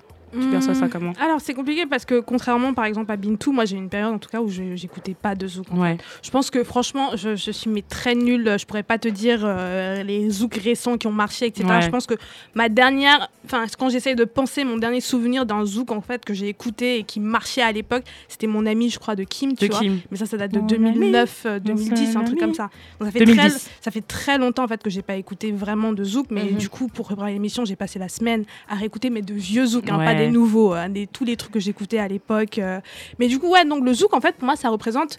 Toi tu parlais de zouk comme comme culture, tu sais, c'est vraiment quand on préparait l'émission a qu'on- que j'ai compris qu'effectivement c'était une culture. Du coup moi le zouk ça, ça a toujours été pour moi une musique, tu vois, et Mhm. peut-être aussi une danse, danse. tu vois. Donc les deux, euh, et ça représente toujours la même chose aujourd'hui en fait, tu Ouais. vois. Et euh, c'est quelque chose que je n'écoute plus assez, mais que je vais essayer. Si tu me, si tu me fais des petites compiles, euh, Célia, tu m'envoies des faut en petits trucs euh, que je pourrais, je pourrais m'y remettre. Mais en fait, c'est Ouais. vrai qu'il y a vraiment une, une période. Enfin, je suis toujours dans cette période-là où j'ai complètement loupé en fait. euh, mais je pense que c'est aussi lié au fait que bah, pendant longtemps. Euh, je rentrais pas assez aussi au Cameroun, tu vois. La dernière année, quand je suis rentrée au Cameroun, par exemple, euh, il y avait du zouk en boîte et ça faisait longtemps que j'avais pas, j'avais pas Ouais. écouté du zouk, Zouk en en boîte, tu vois ce que je veux dire Mm. donc j'étais genre ah ouais aussi mais aussi c'est tu parlais de ce truc là dans ton dans ton intro de du truc que tu avais honte de dire que tu écoutais du zouk et tout et moi aussi j'ai un peu vécu la même chose tu sais quand je suis arrivée en France et tu là tu, tu entends ce que les gens disent sur le zouk ils parlent de Francky Vincent tu vois des trucs comme ça ils disent ouais non mais le zouk C'est c'est les poivres. ça, tu vois Mm. e- e- effectivement hein, espace euh, mais mais tu vois genre à l'époque, je sais aussi qu'il y a, il y a aussi un peu de ça, tu vois. Qu'au Ouais. début, je me suis dit, ah ouais, mais en fait, euh, le zouk, euh, voilà, on regarde blanc. Ouais, c'est un, c'est un On regarde mépris. blanc, hein. ça, hein, tu vois. ouais. Mais, euh, mais à côté de ça, ouais, aujourd'hui, j'en écoute beaucoup moins, tu vois. Et je pense que c'est plus par concours de circonstances parce qu'au final, je suis pas, j'ai pas, il y a plus cette proximité, tu vois, où je, j'écoute autre chose, etc. C'est intéressant ce que tu dis parce que tu dis que justement c'est quand tu rentres au Cameroun que tu écoutes du zouk. Moi tu sais que alors je savais que Kassav avait fait des tournées de, en fait, de tous les grands artistes de zouk, Harry Diboula, Kassav, Mhm. je pense à Guilou qui a même fait des sons, un son qui s'appelle Libreville, il parle Ouais. aussi d'un son qui s'appelle il y a un son qui s'appelle Cameroun aussi au Mhm. Cameroun. Ah ouais. Euh, ouais, Euh, c'est des gens qui parlent de l'Afrique et qui sont allés en Afrique et qui ont fait du business en Afrique, qui ont fait de la musique en Afrique. Je pense au clip euh, de c'est quoi le clip de Kassav qui a été tourné au Congo là euh, Siyebois. Siyebois. Siyebois, il était tourné au Congo en 1988. Donc, je savais ça, mais pourtant, il m'a fallu aller au Ghana, à Accra, quand je suis allée au Bénin aussi, Mhm. pour me dire, mais, mais en fait, ils écoutent du zouk, en fait. C'est une culture qui. Je pensais pas que c'était aussi fort. Et en- encore plus, quand j'ai préparé le, le sujet, je me suis rendu compte de la dimension qui me dépasse, tu vois. Et aujourd'hui, je Mhm. serais jamais, j'aurais jamais honte de dire que j'écoute du zouk, tu vois. Mhm. Euh, Bintou voulait dire un Non mais Ouais. tu parlais de, tu parlais de ces connexions entre l'Afrique et les Mhm. Antilles, mais on en parlera dans le dans Mhm. l'ex 2 mais quelqu'un comme Manu Dibango, il a beaucoup beaucoup beaucoup fait en fait Mhm. sur ses musiques. Manu Dibango, il a il est dans beaucoup d'albums. Tu regardes les crédits des albums de Kassav, hein. Saxopho- saxophone, c'est Ah ouais. beaucoup Manu Dibango, hein. Ah ouais, pas. énormément, énormément. Chris, je te pose aussi à toi la question. Euh, Le zouk pour toi en ce moment, comment tu le perçois aujourd'hui? Qu'est-ce que ça représente pour toi? Euh, alors, euh, par où commencer? En fait, moi, j'ai jamais ressenti ce mépris ou ce truc, euh, tu vois, par rapport au zouk. C'est peut-être parce qu'aussi, j'ai j'ai beaucoup écouté de zouk euh, de manière passive, en fait. Euh, le zouk, pour moi, c'est la musique de mes parents, c'est la musique de mes animateurs de colo, c'est la Oh musique des God. grands, en fait, tu vois. Ah ouais. Et du coup, le fait d'écouter, en fait, du, du, du, du zouk, en sachant que je le danse pas non plus, euh, c'est pas que je me sens vieux, mais je me dis que c'est- un truc d'adulte. Et je pense que, enfin, avec le temps, je me suis un peu déconstruit par rapport à ça. Et je pense que c'est aussi surtout parce que euh, le zouk, ça reste quand même la célébration de deux corps. Enfin, pas, pas, pas seulement du- de- dans le côté corporel, tu vois, mais en tout cas dans la danse, Ouais. ça reste quand même un homme, une femme, tu vois, qui, qui danse. euh, pas toujours langoureusement, mais en tout cas, tu vois, les, les corps proches et tout. Et peut-être que c'est ça qui me, tu vois, qui fait que, en tout cas, dans ma vision du zouk, je suis peut-être trop sur la danse et peut-être pas assez sur euh, la musique. Maintenant, euh, j'ai beaucoup de, de, de- de respect pour ce genre parce que j'ai toujours vu euh, le zouk comme un pont entre l'Afrique et les Caraïbes, tu vois. Et du coup, je- j'écoute beaucoup de, de musique, par exemple, euh, de, de, des, des Africains qui font du zouk et euh, de l'autre côté, tu vois, des Caribéens qui font euh, de, de- du zouk avec de- des fortes influences africaines, Ouais. tu vois. Donc maintenant, tu me dis euh, qu'est-ce que le zouk représente pour moi? Pour moi, c'est un pont entre entre l'Afrique et la Caraïbe, tu vois. Mais je c'est vrai que je suis pas un, un écouteur. euh, Pour moi, c'est un trésor le zouk. euh, C'est notre trésor à nous en fait. Et en fait, le c'est la, fait même c'est la que musique de la diaspora. le tu fait vois. que le fait que les, les, les- que les c'est les poivres euh, que les blancs méprisent euh, cette musique là ou n'ont aucune connaissance moi même à la limite même ça me va à la limite entre guillemets parce qu'au moins ils n'ont pas accès d'ailleurs ça, se- ça se trouve c'est parce qu'ils n'ont pas accès ils n'arrivent pas à danser notamment la musique Pour que peut-être que une des raisons peut-être aussi qui peut-être d'où vient le mépris hein, c'est peut-être pour ça aussi enfin moi j'avais l'impression par exemple quand on était au collège on savait que les babtous ils savaient pas danser donc c'est pas la peine tu vois genre ça c'est notre musique à nous c'est nous qui allons danser ça tu vois Mhm. mais du coup c'est un peu un, un- notre trésor à nous tu vois Ouais. Oda. Non, mais je, enfin, je voulais rebondir sur ce qu'elle dit, tu sais, par rapport aux trucs qu'ils ne savent pas danser. Je pense aussi qu'il y a tout le, tout le mépris autour de musique, en fait, qui sont. euh, Enfin, moi, je, moi, quand je, je, je, je comp- enfin, quand je pense au mépris pour le zouk, je pense au mépris pour le RB, par exemple, en France, tu vois. aussi ouais Sur euh, justement ces musiques où tu as principalement des femmes euh, Mhm. qui vont chanter l'amour, si tu veux, Ouais. tu vois, que tu vas comprendre et qui vont dire, ouais, non, mais en fait, c'est c'est pas des trucs à texte ou je sais pas Mm. quoi, Ce qui tu est vois. complètement Et faux. je pense que- chansons, euh, Tu vois, c'est. ou Dalida non, mais. Mais tu, mais tu vois, mais je pense que, enfin, je pensais à ça, voilà, c'est ça. Mais alors justement, je voulais dire deux choses. Permettez-moi, hein, je suis désolée, mais bien sûr mais que- euh, mais Non, non, non, Francky Vincent déjà, je l'ai déjà réhabilité dans l'émission. Je recommence aujourd'hui. Il ne mettez pas Francky Vincent à la fête parce que Francky Vincent c'est l'un des plus gros zookers. bien sûr Aujourd'hui en Martinique, il n'y a pas une soirée où on passe pas du Francky Vincent. Alors il a Mm. fait de la merde maintenant, il a fait de la merde Ouais. après. Mais Francky Vincent a fait des sons De qui ouf. sont De des sons de zouk ultime. Ouais. D'accord, j'aurais pu mettre du Francky Vincent. J'ai déjà passé du Francky Vincent dans l'émission. Ceci étant, maintenant je le défends plus. Mais il faut bien qu'on garde en tête qu'il a il fait a une du carrière, taf. quoi, quand même. hein. Euh, Il a fait du taf avant, il a fait des sons super intéressants. Et c'est d'ailleurs lui qui a amené, c'était le chanteur de zouk qui a amené la touche coquine. Par exemple, le jeu des cinq doigts, euh, je sais pas, le fruit de la passion, euh, tous ces sons-là. Il a fait aussi des sons beaucoup plus sérieux. euh, le, tout, le tout monde amour est un petit gâteau qui peut se manger sans faim. Enfin bon, voilà, il a fait plein de sons et tout, etc. Et je voulais aussi répondre à la question pour ceux qui connaissent pas forcément le zouk, qui sont pas forcément intéressés. Le zouk, aujourd'hui, le zouk qu'on connaît, c'est le zouk love, mais il a existé d'autres zouks. Il existait le zouk béton, il existait plein de zouks. Et c'est sous fond, j'ai dit tout à l'heure, de crise politique. Donc, c'est des, de la musique à texte, en fait. où on va avoir, euh, quand on fait, euh, euh, quand, Saint-Éloi chante en bas chaîne là, c'est important ce qu'il dit. Il parle de l'esclavage. Quand Joël Ursule chante Petit bébé, elle parle du fait d'être une mère. Donc il y a beaucoup, beaucoup de tous les sujets. En fait, le zouk c'est la société. Tous les sujets qu'il y a dans la société sont repris dans le zouk. Mais maintenant, c'est vrai qu'on a, un- Et c'est pour ça que le zouk, on a un grand aspect love, amour, truc machin, qui, qui, qui est un aspect du zouk mais en fait, qui est bien mais qui n'est aussi. pas le zouk. Qui est bien aussi parce qu'il a donné naissance à, à- à- à des vidéographies de fou. Enfin, moi, je me, je me rappelle des clips de, de Zouk, tu vois, que je regardais quand j'étais petit. Personnellement, Ouais. voir euh, des beaux paysages, euh, des noirs, tu vois, en train de courir sur la plage, machin. euh, à l'époque où, euh, tu vois, il y avait du rap à la muerte. euh, voilà, moi, c'est clairement, euh, ouais, les. les, les C'est parce que c'est chanter. ça- Moi, je dis juste la, la part du, de Mhm. chanter en créole aussi. Fait que c'est- peut-être que c'est pour ça aussi qu'ils n'ont pas accès à cette musique-là et qu'ils savent pas que c'est peut-être des musiques à parole ou voilà Clairement. à texte pardon. On va tout de suite écouter Olivier Ngoma. Voilà, euh, qui est au choix de Bintou. Et on revient tout de suite pour la deuxième partie du sujet.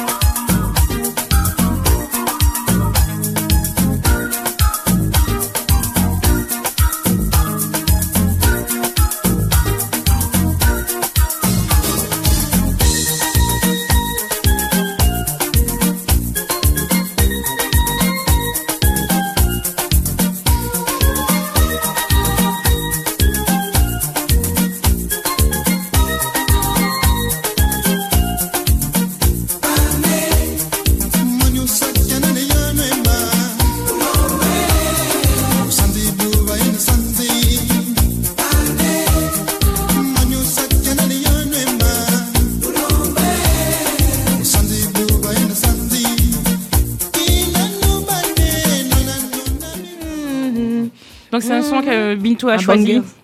Ah, classique. Un classique. De Olivier Ngoma euh, qui est décédé, qui est euh, un chanteur euh, gabonais. Ok, ok, ok. Deuxième partie de, de l'émission. euh, alors, on avait conseillé d'ailleurs cette émission euh, qui s'appelle euh, Histoire parallèle de la pop euh, française sur France Culture. Le journaliste, je le cite, dit que le zouk est un genre musical, hélas, incompris en métropole. Alors pourquoi j'utilise euh, voilà. Pourquoi j'utilise en fait euh, cette phrase? C'est justement pour parler des influences du zouk. Parce que quand il dit incompris en métropole mais par qui? Parce que moi en France il y a moins d'un million de Martiniquais Guadeloupéens et Guyanais en France qui comprennent très bien le genre musical.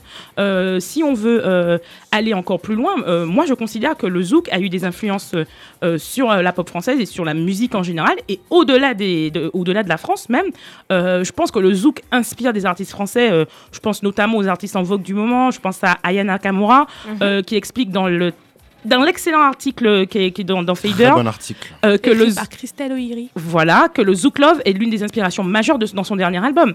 Je pense aussi à, à, à Booba qui quand il fait valider en 2015, euh, on sent la touche, euh, on, on sent la touche Zouk et même dans un son il est en featuring en ce moment euh, qui s'appelle Salmoud de, de Bram Sito, il y a une influence Zouk et même compas en fait sur le, le son. rap est très mélodieux en ce moment aussi. Ah ouais, Très- exactement. Donc du coup, ben, justement, Bintou, euh, est-ce que tu, est-ce que tu penses que le zouk a une influence sur la musique euh, qui est au-delà des terres qui l'ont vu naître Bien sûr, bah, les- le- le- on vient Ouais. d'écouter, on vient d'écouter Li- Olivier Ngoma, donc qui est un artiste gabonais et qui est un des porte-étendards de ce qu'on a appelé l'afro-zouk, qui est euh, un- une, une des ramifications du zouk qui est né ici à Paris et c'est important de rappeler Paris. Pourquoi? Parce que Paris c'était the capitale mondiale des diasporas francophones. Ouais, ouais. Je veux dire, euh, ça ne pouvait n'être qu'à Paris.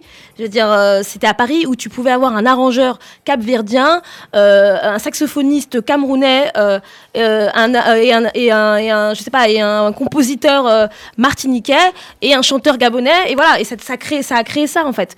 Donc oui, bien sûr qu'il y a eu une influence à l'extérieur et cette influence, elle est née à Paris Paris, c'est important de le rappeler en tout cas.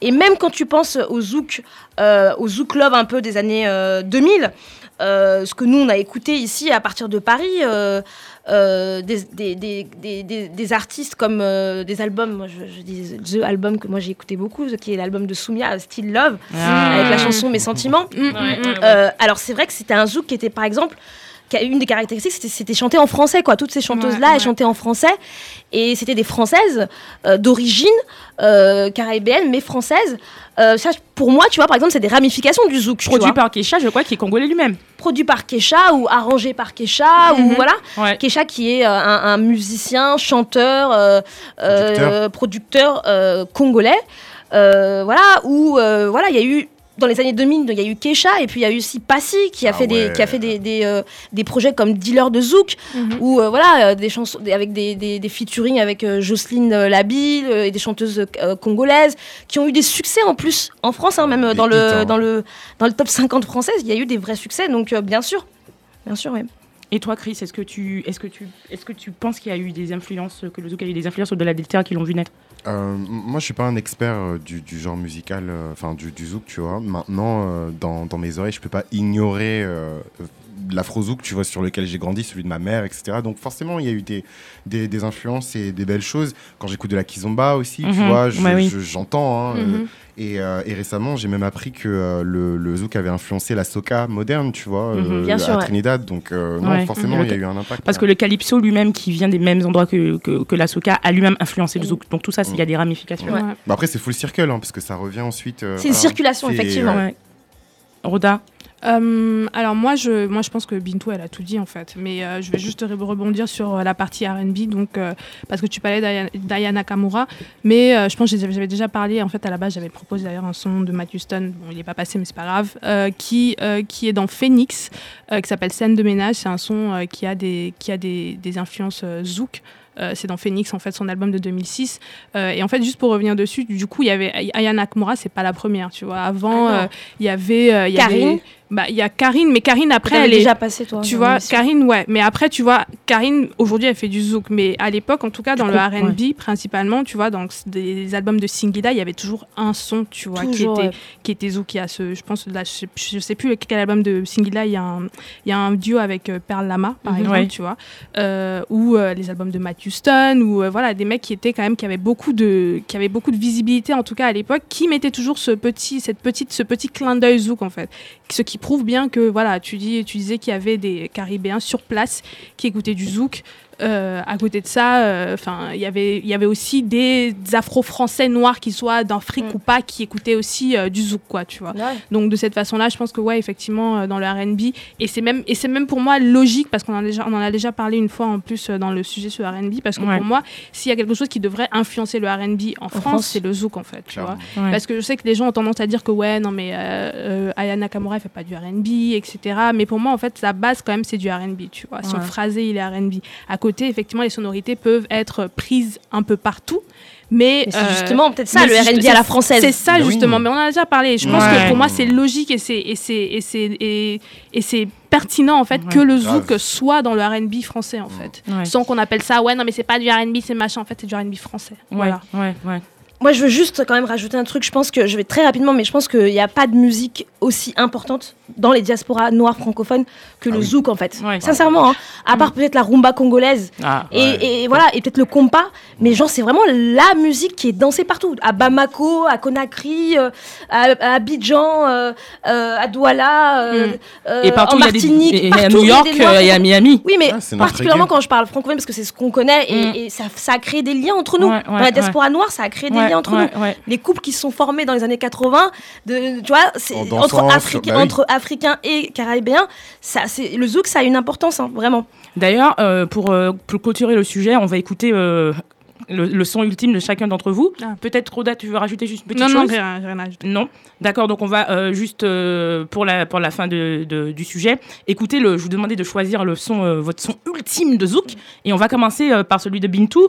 Bintou, t'as choisi euh, Jean-Claude Nemo. Ouais. Bah, avec Doudou. Avec Doudou. Qui, est, qui est sorti en 85 et qui est pour moi genre un de mes top 10 de musique euh, que j'aime le plus au monde. Ouais, on et, sait. et cet album-là, il est intéressant parce qu'il y, a- il y a Manu Dibango qui, qui, qui joue le, saxo, le, euh, le saxophone, j'ai du mal. Ouais. Il y a Georges Decimus, évidemment, qui c'est lui qui compose et qui arrange cette chanson-là. Enfin voilà, c'est euh, Kassav euh, et c'est euh, 1985, donc ça, c'est tout pour moi, c'est trop bien. Yeah. Les guitares, mon dieu. La guitare basse, Georges Decimus, putain. thank you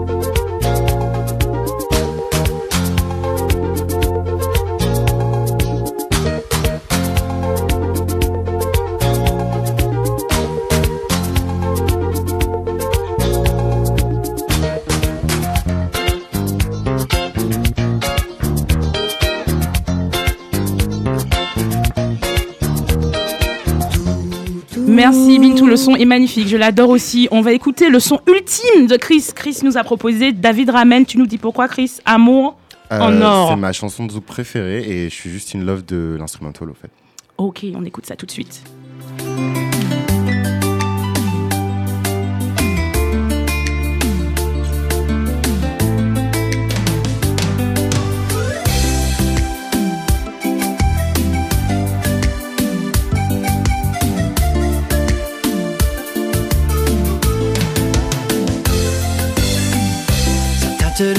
J'ai commis des erreurs, je sais. J'ai beau le reconnaître, j'ai manqué. Et enfin, on va écouter, enfin non pas enfin parce qu'il manque le mien. Rhoda, tu as choisi en son ultime. Ouais, j'ai choisi euh, Fiona de, euh, de Keisha. Oui. C'est bien ça, hein, si j'ai bien choisi, parce que j'hésitais entre un autre son en fait. Non, c'est ce que tu j'ai. c'est Mais en fait, pour moi, c'était c'était pertinent et logique parce qu'en fait, euh, tout, euh, tout mon lycée, euh, les sons qu'on dansait, le zouk, en fait, les zouks qui marchaient à l'époque, c'était du Ouais. Keisha en fait. Ouais. Et, et en fait, justement, je pense que c'est du ghetto zouk du coup, Fiona, je crois. Bah, pour moi, c'est de la quise. Hein.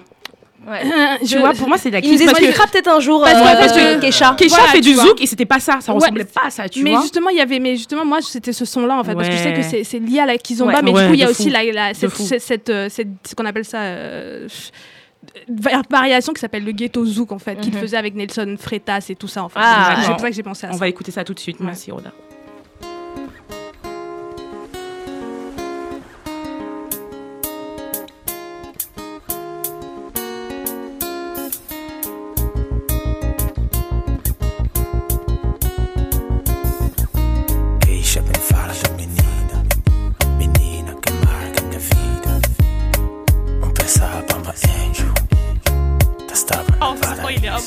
C'est chaud, non, le son est chaud. Le, son est chaud. Eh, je le son, m'attendais pas. tout de suite, c'est dans la sauce. tu- Non mais c'était ça, c'était ça. Non, ouais, non, ok. Et puis moi, j'ai choisi. euh, euh, ben, je vais clôturer l'émission euh, sur le son que j'ai choisi qui s'appelle Kessa Levé euh, de Kassav, chanté par Jocelyne Béwar. Big up à Kassav, qui est le plus grand groupe de Zouk on Earth. Enfin, si demain je devais partir sur une île avec qu'un seul album, ce serait l'un des albums de Kassav. Voilà, donc on va écouter Kessa Levé, merci. Euh, et puis on passe tout de suite euh, au, au, au Rocco, mais on va écouter euh, et clôturer l'émission avec. Kessa Levé. Que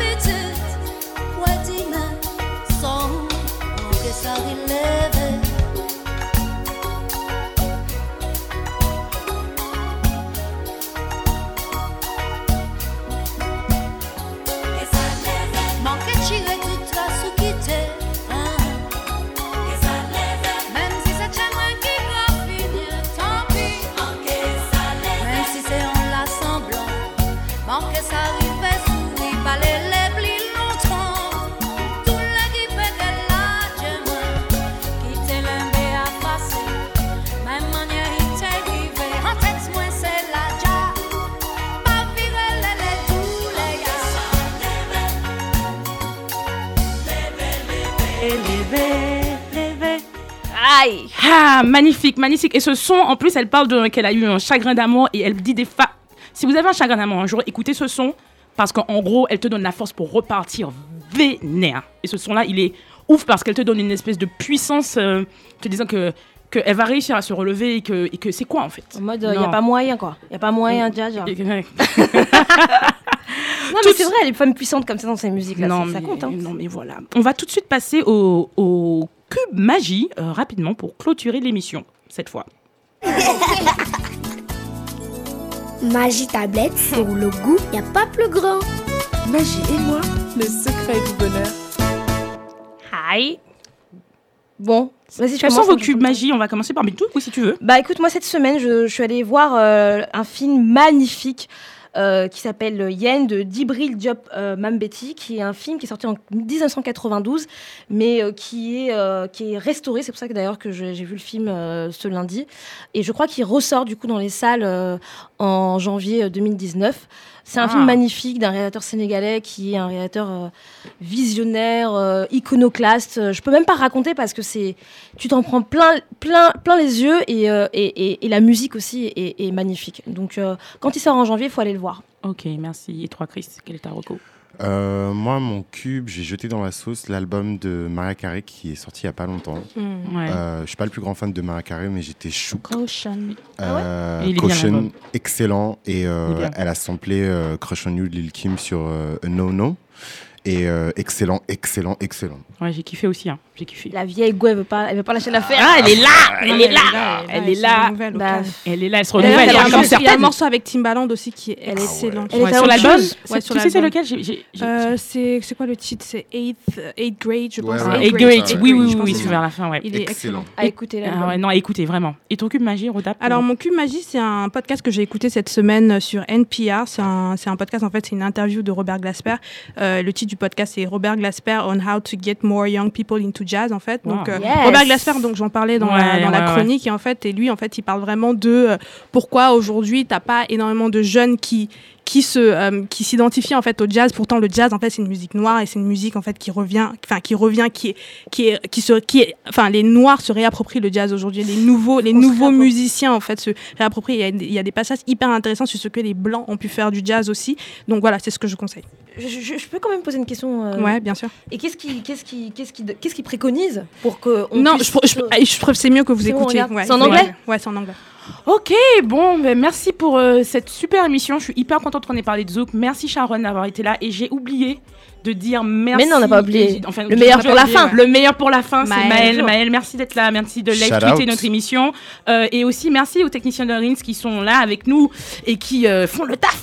Voilà, donc euh, je rappelle que vous pouvez nous retrouver sur les réseaux sociaux, sur Twitter, Facebook, Instagram, SoundCloud et Spotify. Piment avec 4 i. Euh, vous pouvez également nous laisser des notes, piment- des notes pardon, pimentées sur Apple Podcast, des commentaires sur SoundCloud aussi. N'hésitez pas à nous laisser des commentaires quand vous écoutez l'émission. Interagissez avec nous, n'hésitez pas à le faire. Et puis n'oubliez pas, comme je l'ai dit en début d'émission, on a des t-shirts, on a du stock. Si vous voulez euh, porter Diversity de New Bullshit, il faut nous DM. donc voilà, donc je Glissez vous remercie. Je remercie Bintou, Roda pour cette émission. On va tout de suite euh, écouter un mix de zouk rétro de DJ Nos. Et puis mettez du zouk dans vos vies, euh, dansez du zouk, Ouais. faites-vous du bien. C'est aussi partie du self-care, le zouk. Donc, le zouk, c'est la vie. Merci Célia. Merci Célia. Ciao. Merci, Célia.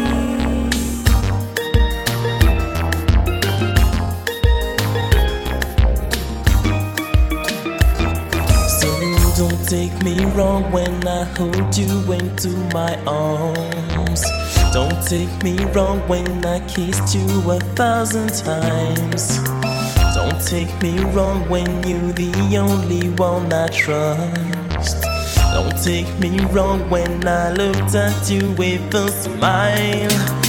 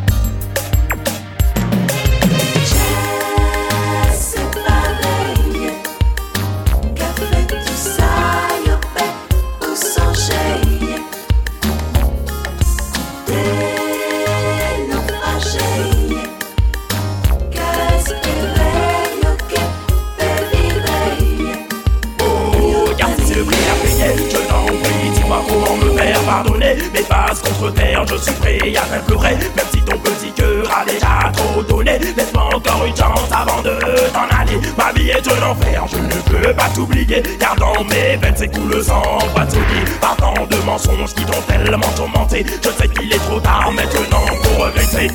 Oh yeah. Oh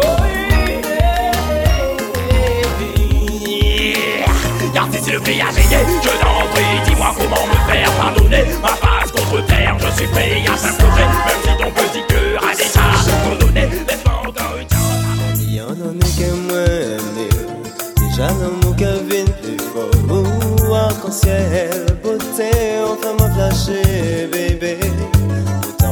eseye reziste Asman sa flode nou jamare Mwen e avouwe ou konmem Ke ou ak don jan mwenye De nou tay Mwen rive tou van Mwen kapel tout mwenye mwen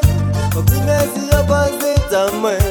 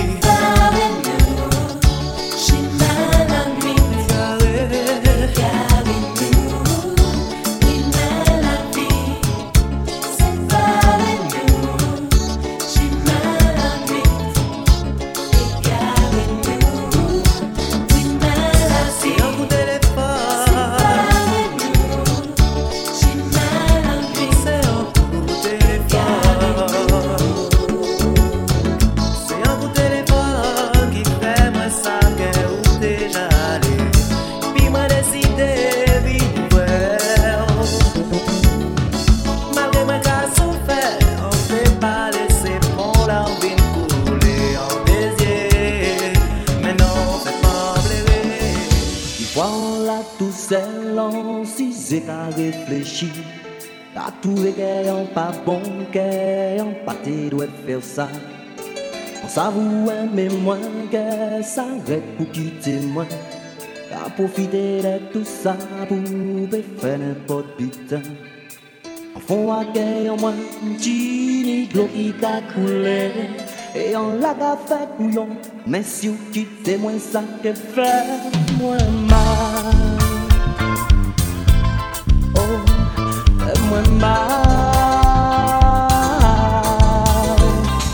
Tu en soirée là, en fait, quand tu partis là. Carrier les ennuis, qu'a fait si madame c'est tout. Voyager en main, c'est rien qui vous en café. Chaque fois que t'es qu'à danser, j'ai en moins accéléré. Oh, en bougon oreilles, en cas chuchoté. Des petits mots d'après moi, on l'a contrôle. Mais on doute qui vient est installé. Eh, ça fait moins mal. De Santiago de Cuba, su ritmo te non cabalea, el número uno por paz. C'est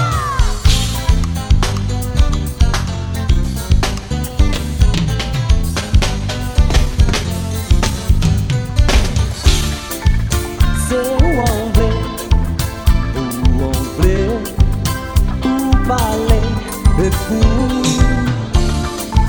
C'est veut, où on veut, où parler de fou. C'est on veut, c'est à où on veut, pour parler de fou.